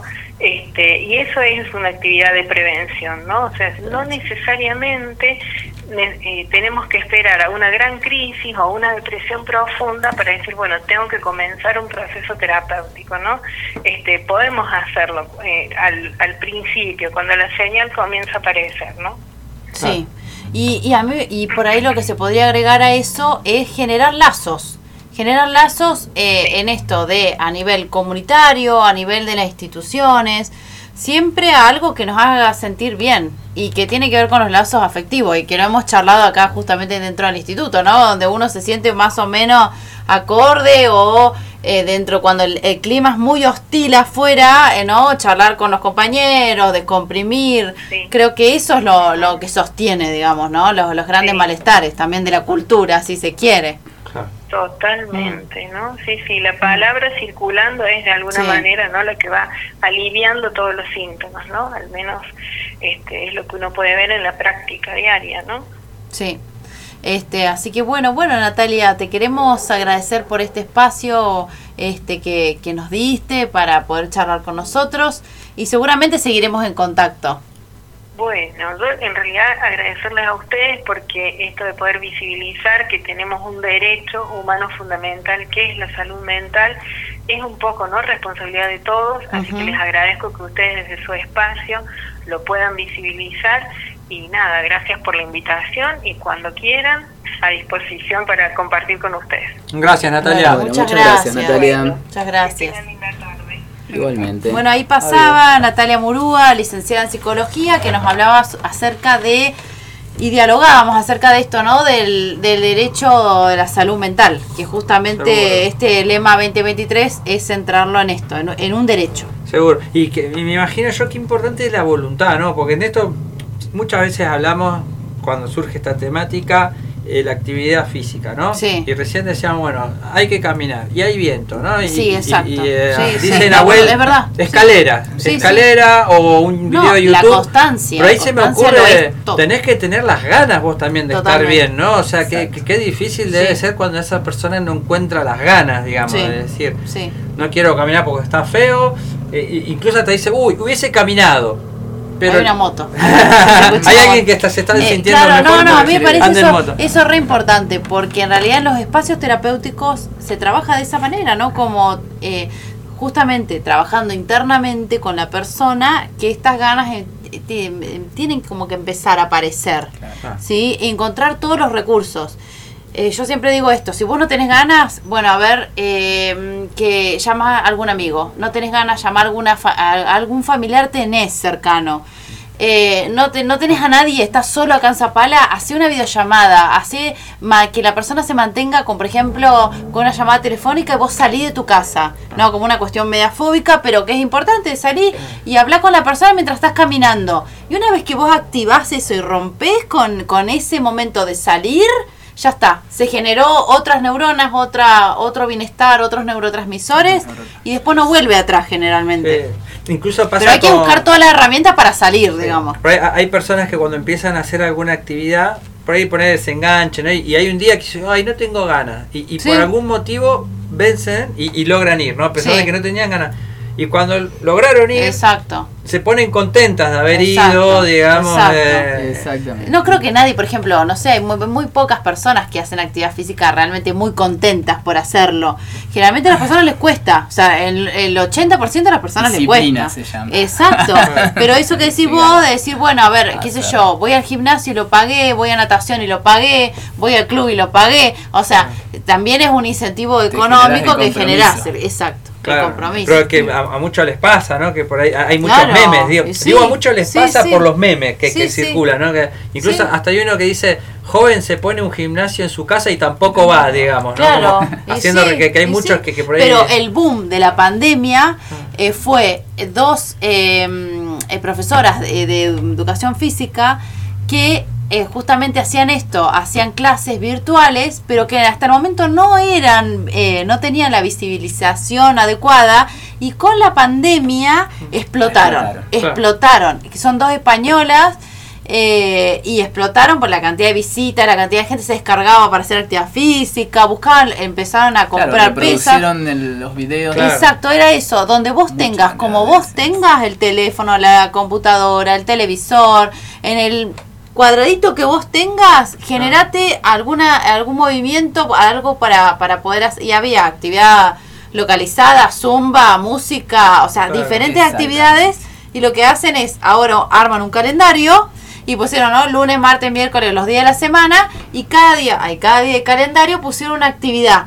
Y eso lo linkearon, es decir, vos apretás, hacías un clic y te llevaba a la actividad, lo cual es genial para la persona que se tiene que organizar mentalmente, no tenías que andar buscando Claro. en YouTube eh, clases de, de localizada, no, el calendario la profesora misma te lo había armado en cuanto a su lógica, ¿no? Pierna, brazo, aeróbico, cardio, o sea, lo había armado así y me pareció espectacular, ¿no?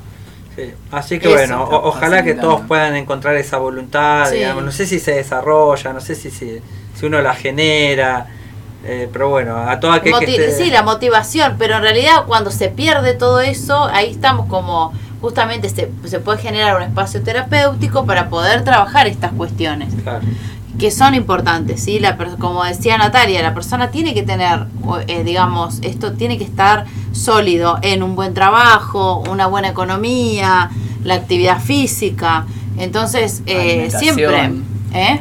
Dijo, habló de alimentación. alimentación. de- Cuando alguna de estas partes se empieza a quebrar, la persona también se empieza a quebrar de cierta manera, ¿no? Empieza como algo a aparecer acá, ¿sí? Porque no puede comer bien, no puede dormir bien y recortó acá la economía, no tiene un buen trabajo. eh, por, por la inflación recortó la actividad física y entonces empieza a recortar ámbitos que son importantes de sostener y para esto la- está la prevención en psicología ¿Qué, ¿Qué, quiere decir? Que estos ámbitos tienen que estar, no son negociables. Yo siempre le digo a mis pacientes, esto no es negociable que vos hagas actividad física. no es, o sea, no es negociable. no es negociable, no es algo que yo digo, ay, sí podría tal vez eh, suspenderlo. No, no es negociable. La alimentación no es negociable y, o sea, son cosas que Refería a la actividad física, una vez un tipo lo escuché usar como analogía, el, el si vos por más tarde que te levantes una mañana, llegas tarde al trabajo, a donde fuera, vos los dientes te los lavás. Exacto. O sea, así allá es muy tarde, ¿no? es muy raro que alguien salga. Entonces, e, esta persona decía, lo mismo tiene que ser eh, eh, visualizada la actividad física. Exacto. Por más, o sea, el tiempo te lo tenés que hacer, así como te lavas los dientes, que ya perdiste tiempo, ya llegas tarde, ya estás jugado, pero los dientes te los lavas igual digamos, la, actividad física debería ser tomada con esa conciencia. Y sí, justamente cuando la persona y la situación está mal, la persona tiende a recortarlo. ¿Y qué lo sostiene? La constancia. Ah. Eh, es eso. O sea, porque la, el, la persona en sí, el 80% de las personas en Argentina tienden a recortar la actividad física cuando se sienten mal.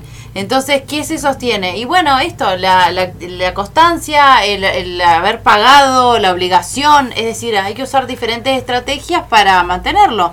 No es negociable. O sea, para mí esas cosas... Claro, el cuerpo ya se acostumbró a generar estas, este, estas serotonina, estas endorfinas que lo hacen, exacto, este, que le generan satisfacción y el cuerpo le va a pedir y igual vos sabés también. Que para, bueno, no sé si vamos un corto o seguimos, vos... Ah, eh, no, como si fuese el conductor. Como si fuese el conductor. yo no, como no, la verdad que está súper interesante. Ahí, porque si no seguimos con Nahuel que ya tiene como ahí armadito y no quiero interrumpirlo en su área. Sí, porque eh, estaba eh, programado acá en el programa que después del espacio de este de Mariel, Nahuel, que es profe de educación física, por si alguien no lo sabe, claro. eh, iba a continuar ¿no? con esta temática, pero desde el deporte. Así que, ¿querés que escuchemos un temita y, Podríamos, y, y, retomamos? Sí, Dale. Sí, yo tampoco quería invadir el espacio. Claro, de... estamos muy, muy cordiales. Muy cordiales. Muy cordiales. No se vayan, que ya volvemos.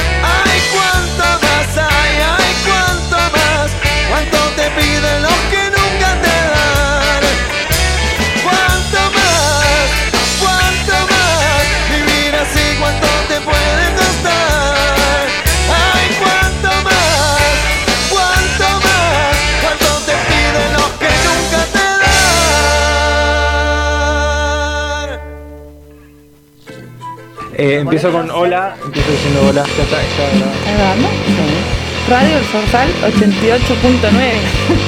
Otra vez. no, va de nuevo.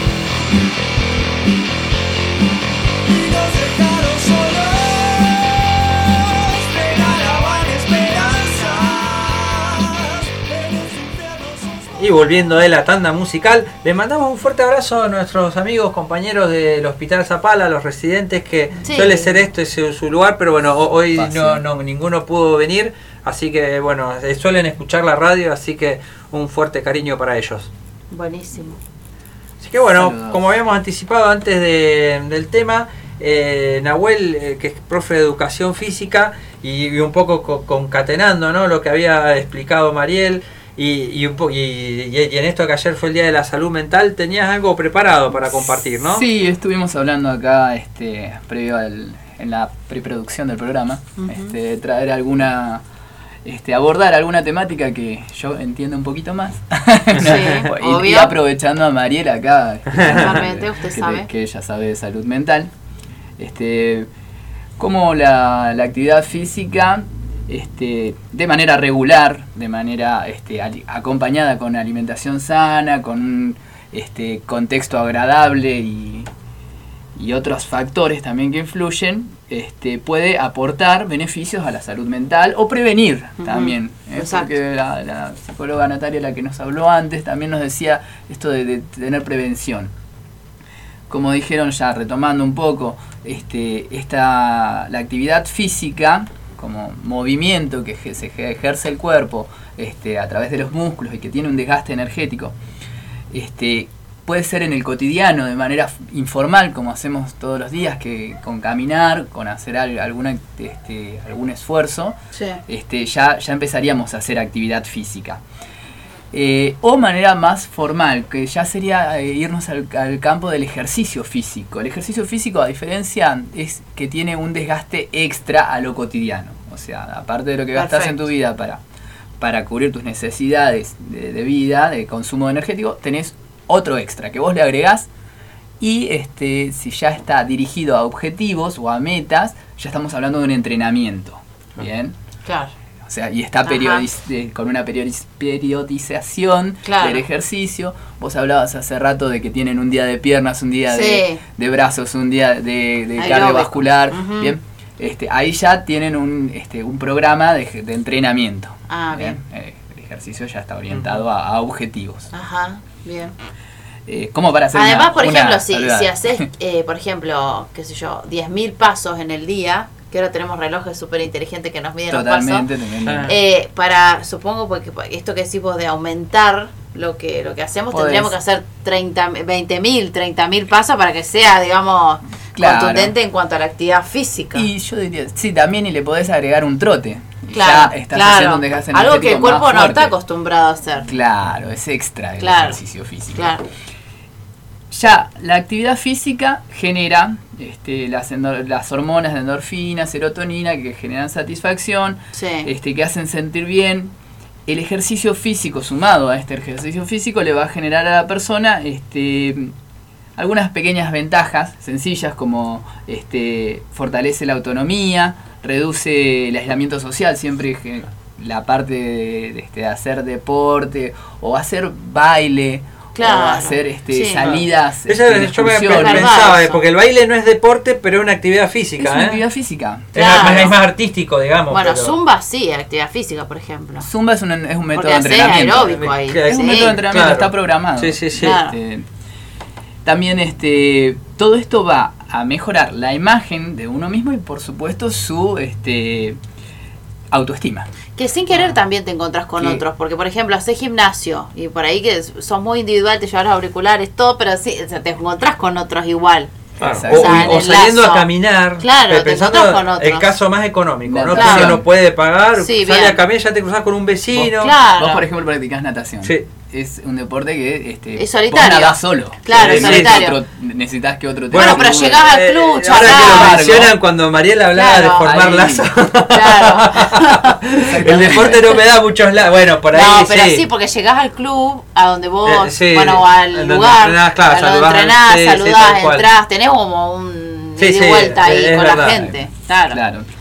Este, entonces, en general, estas ventajas sencillas se ven en, casi todo lo que es ejercicio físico. Claro. Este, en el caso que te hablábamos antes de, la, de las angustias, la depresión, en realidad, existen, bueno, María sabe más, que existen diferentes tipos de depresión. Leía algunas que depresión que te, que te dan angustia, tristeza, te culpa, este, que te bajan un poco las alteraciones. Básicamente es que te altera el estado de ánimo. Hay otras que te suben, ¿no? De, en cuanto a la depresión, o será ansiedad. Porque la, vos sabés que la, actividad física es muy buena para trastorno de ansiedad. ¿Qué significa? Cuando sos una persona muy inquieta, cuando eh, de cierta manera eh, presentás, eh, mm, ¿cómo decirlo? Eso, inquietud. Es, que es la característica básica. No, no te gusta estar tan encerrado en los lugares entonces la actividad física baja un poco ese nerviosismo, si se ah, quiere. A, los niños puede ser que les pase sí, Sí, y la actividad física, eh, la hora que hacen actividad física, los niños vuelven después a clase, está comprobado, con mayor atención, concentración, porque justamente este bienestar está y eh, los niños se estabilizan emocionalmente. O sea, está, está comprobado eso. Sí, sí, sí. sí hay un nadador, Michael Phelps, que es el más famoso, los nadadores, se me ocurre, ¿no? Por la pileta y el de nene tenía problemas diagnosticados por psicólogos, problemas de, hiperactividad. Y, ah, en ese contexto lo mandan a nadar. Sí. Después resultó que era un crack, ¿no? Que el tipo tenía condiciones físicas para ser quien fue, digamos. Exactamente. en realidad lo que está segregado en la, en la ansiedad, no quiero invadir mucho, pero es la adrenalina. Entonces, eh, cuando hacemos actividad física, la adrenalina baja, digamos, ¿no? En el sentido de las personas que son muy ansiosas, ah. esa, esa adrenalina, porque está siempre muy alto. Entonces la adrenalina hace que la persona se estabilice y baje ese, mm. ese nerviosismo, esa cantidad que tiene adrenalina. Entonces eso baja. En la depresión eso sube. Digamos, la persona lo necesita para activarse. Entonces todo eso lo da la actividad física naturalmente. O sea, Por ahí podemos este, ver diferentes tipos de actividad física para cada caso. En el caso de la, de la ansiedad es como el estrés, ¿no? Claro. Este, Necesitan algo más cardio, algo más... Claro. la persona sale a correr eh, claro, requieren un trabajo para normalizar lo, que produce el estrés. Por ejemplo, el estrés es algo natural del hombre que lo tenía para, este, en la antigüedad, para este, enfrentarse a un peligro de su vida, este, de que le iban a atacar o tenía que huir. Entonces, este, se pone en un estado de alerta, adrenalina, eh, empieza a circular más sangre eh, con, glucosa, que con, azúcar, que es energía rápida que puede utilizar este, se le acelera el ritmo cardíaco, todo lo que produce cuando haces un esfuerzo físico muy bien. Pero ¿qué pasa? Eh, hoy en día, actualmente el estrés ya no es físico, sino es más este, de la parte psicológica, pero el cuerpo responde igual, generando todas las alertas. Exacto. ¿Y qué pasa? No las gasta.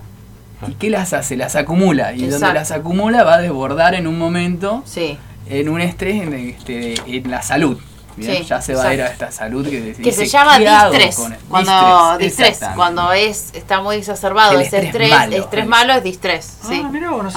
El estrés lo tenemos todo para activar nuestra vida cotidiana, lo que está diciendo Nahuel, mm. pero el distrés es eso, cuando se exacerba algo que no, no está bien. Claro, ya no sabes dónde se acumuló y ya no y no lo estás gastando porque no tenés que salir corriendo. Exacto. y, el cerebro dice que, que, generes más, pero no, no se va y a todo esto uno no, puede saber qué le pasa, se me ocurre, ¿no? Uno puede estar ahí en una situación... Claro. ¿Cómo resuelvo esto? Exacto. ¿Qué pasa con la actividad física? Y hay actividad física que este, va a contribuir de manera este, negativa, perdón, va a contribuir de manera positiva y otra no. ¿Por qué? Porque hay, hay deportes, por ejemplo, actividades físicas que generan mucha tensión. Por, este, los deportes de competición en donde un, este, se ven este, tensionados por el, porque, porque una falla puede este, generar que frustración, irritación, demás, en un caso de estrés se lo va a aumentar más todavía. Claro, no sería aconsejable. No sería aconsejable claro, deporte de eso. Los torneos ADZ acá, ¿no? De fútbol, digamos, son, muy, competitivos, ¿no? Claro, sí, sí, sí. le puede aumentar un pico de estrés. Yo creo que, por ejemplo, los, los runners tienen, digamos, un buen método para, para esto, para liberar el estrés. Sin embargo, un, mm. un ejercicio del runner, por ejemplo, eh, correr, la, eh, como runner, que corre muchos kilómetros, este requiere eh, un, este, que se trabaje la resistencia aeróbica. Bien, para yo poder hacer un ejercicio prolongado tengo que trabajar con aire, con oxígeno. Exacto. Entonces yo tengo que regular la intensidad. No puedo salir corriendo a 10.000 por hora porque me muero en la. Te ahogas, te ahogas. yo lo he visto en las carreras, en las carreras en Neuquén. Terminó el anaeróbico. Sí, yo lo he visto en las carreras en Neuquén. Eh, yo no, yo soy runner golondrina. O sea, yo corro cuando hace calor. y, y, participo en las carreras, pero chiquitas, de 5 kilómetros. Y, y, he visto cómo la gente se ahoga al kilómetro y medio. Sí. Pero al kilómetro y medio se ahoga la gente. O sea, que ah, empieza con falta de aire. Eh, no, que no se calambra. No está entrenada esa persona, digamos. No le está, no, claro, no está haciendo el cambio de aire necesario para seguir oxigenando el cuerpo, la sangre, el cuerpo. Claro digamos, está, está, ejercitándose sin aire. No, pero, hacerlo recreativo, eh, eh, hacerlo recreativo es espectacular. O sea, esto de hacerlo de forma recreativa, por ejemplo, cuando si vos no corres y de repente decís, bueno, a ver qué pasa, voy a empezar de a poquito, es espectacular porque el cuerpo se siente espectacular, o sea, la mente es, es maravillosa ahí en Hacerlo de forma este, regulada, con la intensidad media, y, que no genere el estrés, porque yo creo que. Además, te, lo va, te lo va a bajar. la, frecuencia cardíaca no la voy a dejar subir porque la necesito. Claro. Claro. Eh, y en estos ejemplos que dan Nahuel, yo creo que también está como uno se lo tome, porque si vos sos runner, ¿no? que runner es correr, por si alguien no. runner, es correr en inglés, digamos. Corredor, los corredores. los corredores. Si vos eh, tenés la... ¿Por qué correr? Porque quiero disfrutar el paisaje, porque quiero estar bien de, con mi salud, qué sé yo, y te lo tomás así, es una cosa. Ahora, si vos decís, yo corro para llegar primero, ahí ya te estás poniendo... O el fútbol. Sí, sí, digamos, ¿no? Si, si vos te juntás con gente tranqui, que se junta para jugar un, un fulbito y disfrutar. Que eso pasa, yo, yo, lo, yo me he encontrado en, la carrera de Neuquén con muchos eh, eh, mucha gente que tiene esa mentalidad de, bueno, vamos a pasarla bien, porque esa es la idea de... Tiene un efecto relajante. Claro. Se relaja y sobre todo la actividad que elija la persona que tiene alguna afección este, a su salud mental, tiene que ser algo que lo, este, lo divierta, lo tranquilice Exacto. y lo motive. Exacto. Bien que hablábamos de esto de, de, qué hacer. Y por ahí la clase de Zumba es sumamente motivante para la señora este, que está Acá está nuestra amiga compañía se suma a hablar de runner. Ah, hablando de deporte, hablando, de deporte, que ha entrado Clementina Crisoliti. ¿Cómo le va? que Marieli la estoy abrazando y en cualquier momento Sí, señora. Ah. Le, vengo a dar, le, vengo a dar, un abrazo. Está en otra actividad. ¿Cómo le va, Clementina? ¿Les puedo dar un beso? esto, esto, esto, así en Esto es radio reality. pero usted que no estuvo en la, en la columna, Clementina Crisoliti, se suma ahora a estar en una actividad de primer año. Sí. Por eso no estuvo. Estamos hablando de actividad física y, bienestar. ¿Usted qué actividad física realiza? Ya vengo. Chao, chicos. Ya sabía. y se nos fue, huyó. huyó. Bueno, le recomendamos actividad física. No, pero puede, ser que a veces salís a andar en bici. Andar en bici, ¿se fue? Sí. No, se fue. bici, ah, playera, tranqui, ¿no? sí. Tengo una, tengo una bici con canasto. O sea, te tomás en serio este tema. Recreativo. Recreativo. no, pero por eso, y, lo hacés un poco porque te querés cuidar, digamos. bueno, ves, tiene ya su, día programado. Era lo que necesitamos. es una, es, viste que se llama así golondrina. Cuando la hace de repente, cuando hace calor, cuando aparece, cuando hace calor, cuando. Ahora aparecen los golondrinas a los gimnasios porque Exacto, claro. En la época de. Eso la casa golondrina. Y no abordamos esa dimensión, la dimensión estética. Ya, ya la vamos a, traer. Ahí, ahí va. No te interrumpimos eh, más. Está bueno, está bueno, no, pero que voy a ir tomando a ver qué, qué cosas podemos. Eh, bien, también en esto, buscar una actividad que sea este, motivante y que responda a ciertas este, características y subjetividades de la persona, ¿bien? A, su temperamento, Exacto. A, bien, a, su personalidad y también a, su profesión, digamos, mm. porque una persona que sufre estrés por este, tener demasiada relación con personas este, que, le, que, le, producen estresantes ya, puede practicar mejor un deporte que implique estar este, en solitario, este, que, que implique esto de contemplar el paisaje como el runner o el nadador también eh, disfruta mucho en solitario. Sí. ¿Por qué? Porque va, va, va, sintiendo su respiración, el agua, eh, la braceada, la, la, patada, cómo la lleva, la flotación. Sí, tenés que estar muy consciente de lo que está haciendo. Claro, si no, hundido. Exacto, tenés que estar muy consciente de su, de su, cuerpo y del exterior. Y, y, la posibilidad laboral, yo pienso mucho en la gente que tiene turno rotativo en el trabajo. Claro. Policía, médicos, los Sí. playeros de las estaciones de servicio, Sí. algunos comercios. Sí. Entonces voy a decir, no pueden ir todos los días que yo, martes y lunes y martes, a, las, a la tarde porque la- a la otra semana van a estar Exacto. laburando, digamos. Exacto. Entonces hay una actividad que los, los pueda complementar, ¿no? Bueno, a lo mejor Claro. el gimnasio, el- el- los gimnasios que están abiertos de las 7 a las 10, que yo encontré Sí. uno acá en Zapala Wow. buenísimo. Y, Y hay está varios, abierto, ¿eh? y, eh, mm, mm, varios no y tienen- dos o tres más de, tienen- que abren a las 7 y cierran Ah, a las 10. Ah, que, claro, no, no. Deben claro. ser tres como mucho. O, Claro, que, claro. o que no te digan vas en un turno mañana o tarde. Para mí eso Claro. es letal. Ay, o sí. sea, yo necesito esto que me diga, vos venís cuando vos quieras, Claro. por esto. Entonces puede ser a la mañana, a la tarde o a la noche. Está bueno Bien. eso. Después Sí, sí. también, si tenés una actividad muy monótona, muy estática, muy sentado en la computadora todo el 8 horas al día. Exacto. Claro. Necesitas una hora de. Claro, se recomienda practicar deportes o actividad física, como decíamos, baile, este, algo que sea más este, en relación Sí. con otras personas. Viste que la Organización Mundial de la. Salud estableció que eh, antes era tres veces eh, por semana hacer actividad física y ahora es todos los días. Es todos los días. 40 minutos a una hora. Sí, 30 minutos ya es. ¿Por qué? Porque somos personas, antes éramos personas más activas y ahora somos personas sedentarias. Exactamente, pero vos fíjate cuántas, Claro. cuántas cuadras caminaste hoy.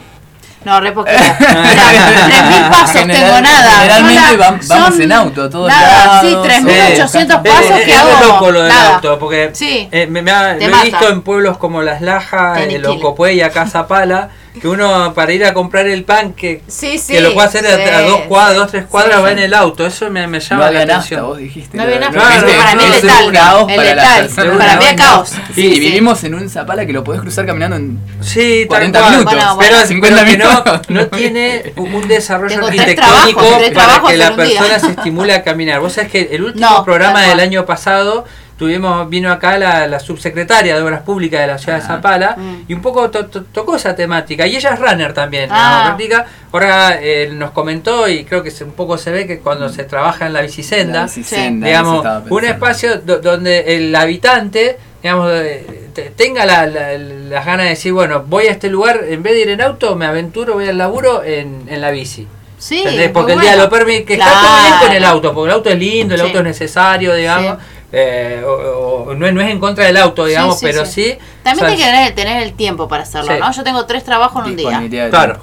Claro, claro, ahí ya to- totalmente. Por más motivación. Y si me la bici, Mirá que tengo mucha llego. motivación Claro. por eso, pero Claro, llegar y- transpirado al trabajo, pues No. llegué con la bici y todo. Viste que tiene todo un No, y aparte, caminando, ¿Viste? O capaz sea, que te, te, te gastás media Claro, hora en exacto, esa, en en esa el- ida en el- caminando. claro, exacto. Bueno, pero ahí Exacto. está la media hora de actividad. El estrés.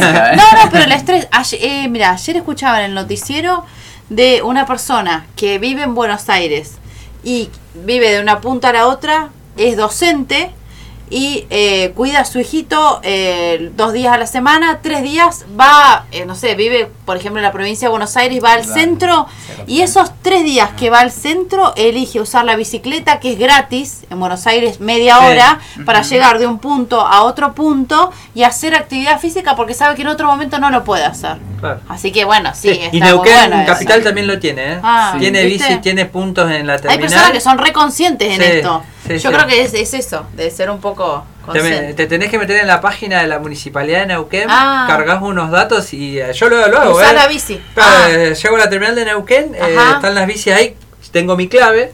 Digamos, y, me voy al centro en bici y en el centro la dejo en otro puesto. Ah, Hay mirá. tres, cuatro puestos, digamos. Mirá. Ah. Mira qué bien. Eh, también, bueno, hay que ver también la, la edad de las personas, también en la tercera edad, ya las personas mayores, este, mantener actividad física, ejercitación, este, le permite, claro, Salir de la casa, las personas ¿viste, de tercera edad. Pero este, también es preventivo para el deterioro de Sí. lo cognitivo, ¿no? Pero ahí me imagino tiene que ser eh, bien guiado por una persona, porque una persona sepa, que, claro. no, que no se lesione, ¿no? que no se rompa. toda un- la actividad Sí. física es preferible que sea guiada. Sí. Por eso es peligroso también lo de ver tanto videíto en internet, porque Sí, Claro. totalmente. Hay casos en la pandemia que personas de Agarran tercera edad quisieron que no hacer eso y se quebraron la, agarran- el- el- acá la espalda, no la espalda, la ¿cómo se llama? La columna, Ciá- el ciático, El ciá- muchas situaciones No, así no, también. sí. No, porque es verdad.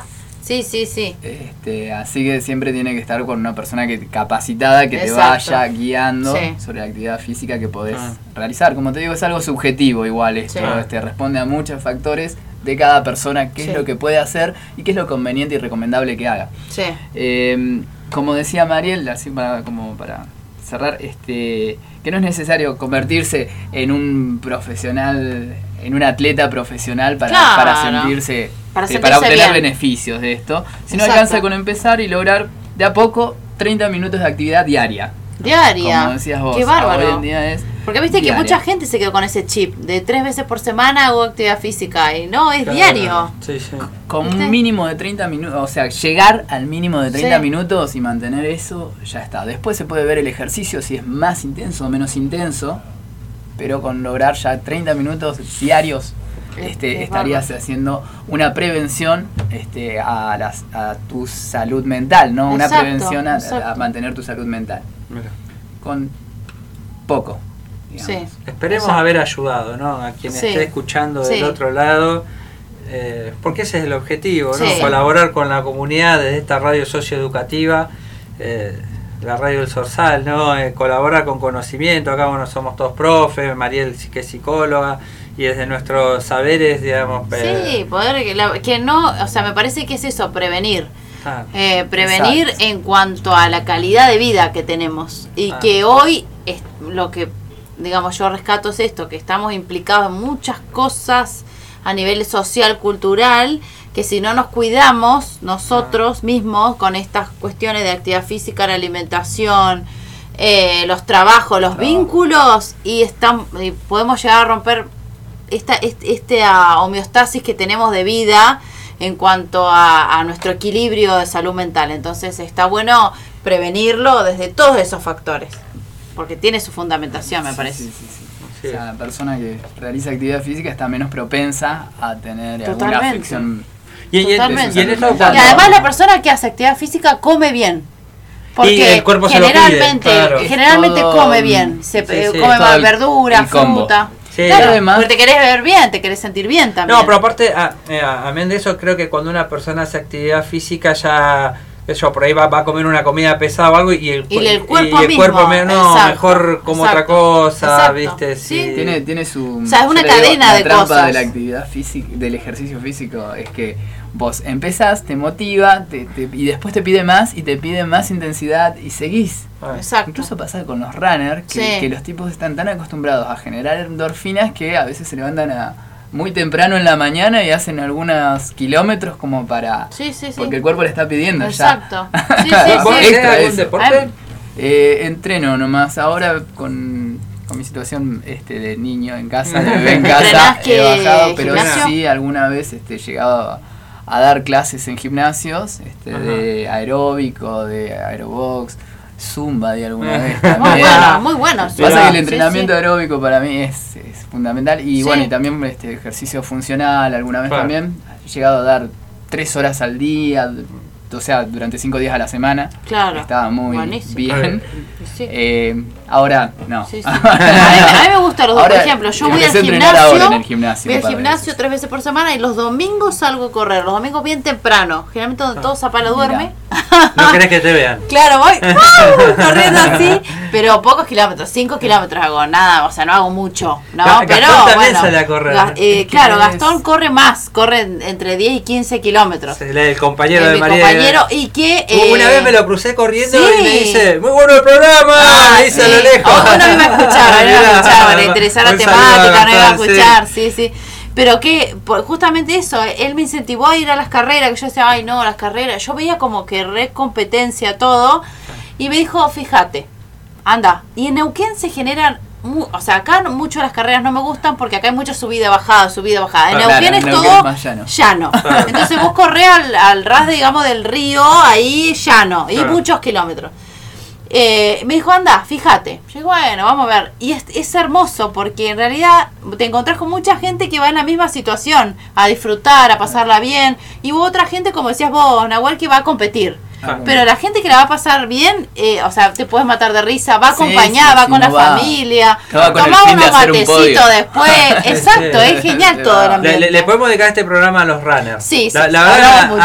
ah, yo mirá que lejos de correr, eh, yo pero no, no es, no es algo que practique, pero cuando los veo, Y incluso hasta una vez me pasó en Moreno que por primera vez había una carrera, se notaba gente que principiante, que estaban corriendo creo que 5K y, cortan el tránsito, ¿viste? Justo me enganchó a mí y, me dice disculpe, tenemos que... Y, y yo la verdad Mirá, me da una alegría ver a, toda esta gente hacer esta actividad un domingo que no hay problema. Por suerte no voy apurado, digamos.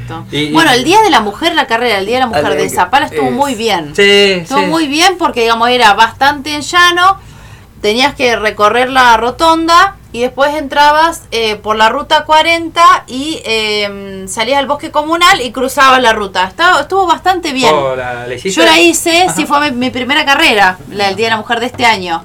Eh, y mi segunda carrera fue la de ahora, la de Neuquén, que es más, eh, acá era más, más exigida. Claro. Tenemos grandes referentes acá Pero lindo. runner. Sí. Eh, Ahora fue la carrera de Primeros Pinos. Roxana Flores. Roxana Flores que ganó, creo que la carrera de, Primeros Pinos.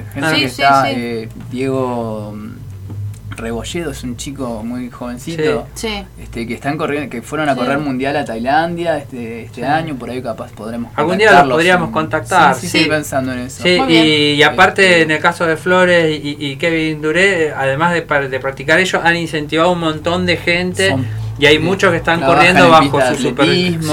Sí. en realidad se recomienda tener un grupo de corredores y tener un profe que guía a esos corredores. En realidad no se recomienda mucho lo que yo hago, que es algo como, es como golondrina, que es algo como puedo, como no puedo. No es, no es muy recomendable. pero, pero, bueno, yo lo hago como recreativo. claro. Si lo haces de forma te cansás, caminás. Claro, pero si lo haces de forma constante, está bueno tener un grupo y un profe. Eso también está bueno. Es lo que te digo. Exacto, lo que te va a mantener en el año. Bueno chicos, hemos llegado a, las dos horas de programa. Muy bien. está Clementina y Pablo Fleita en los controles. Seguramente quieren usar algo en las instalaciones. Seguramente está elongando Clementina. está elongando, sí, va a salir a correr.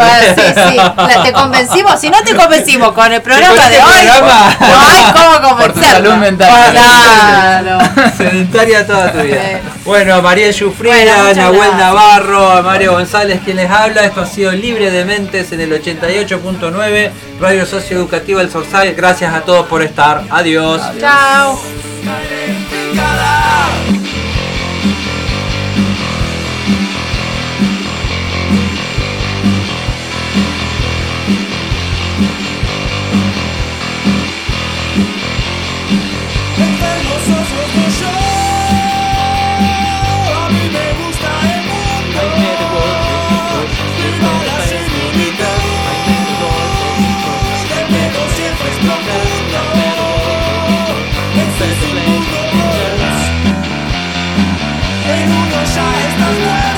Yo soy Lautaro y te voy a comentar qué es la comunicación.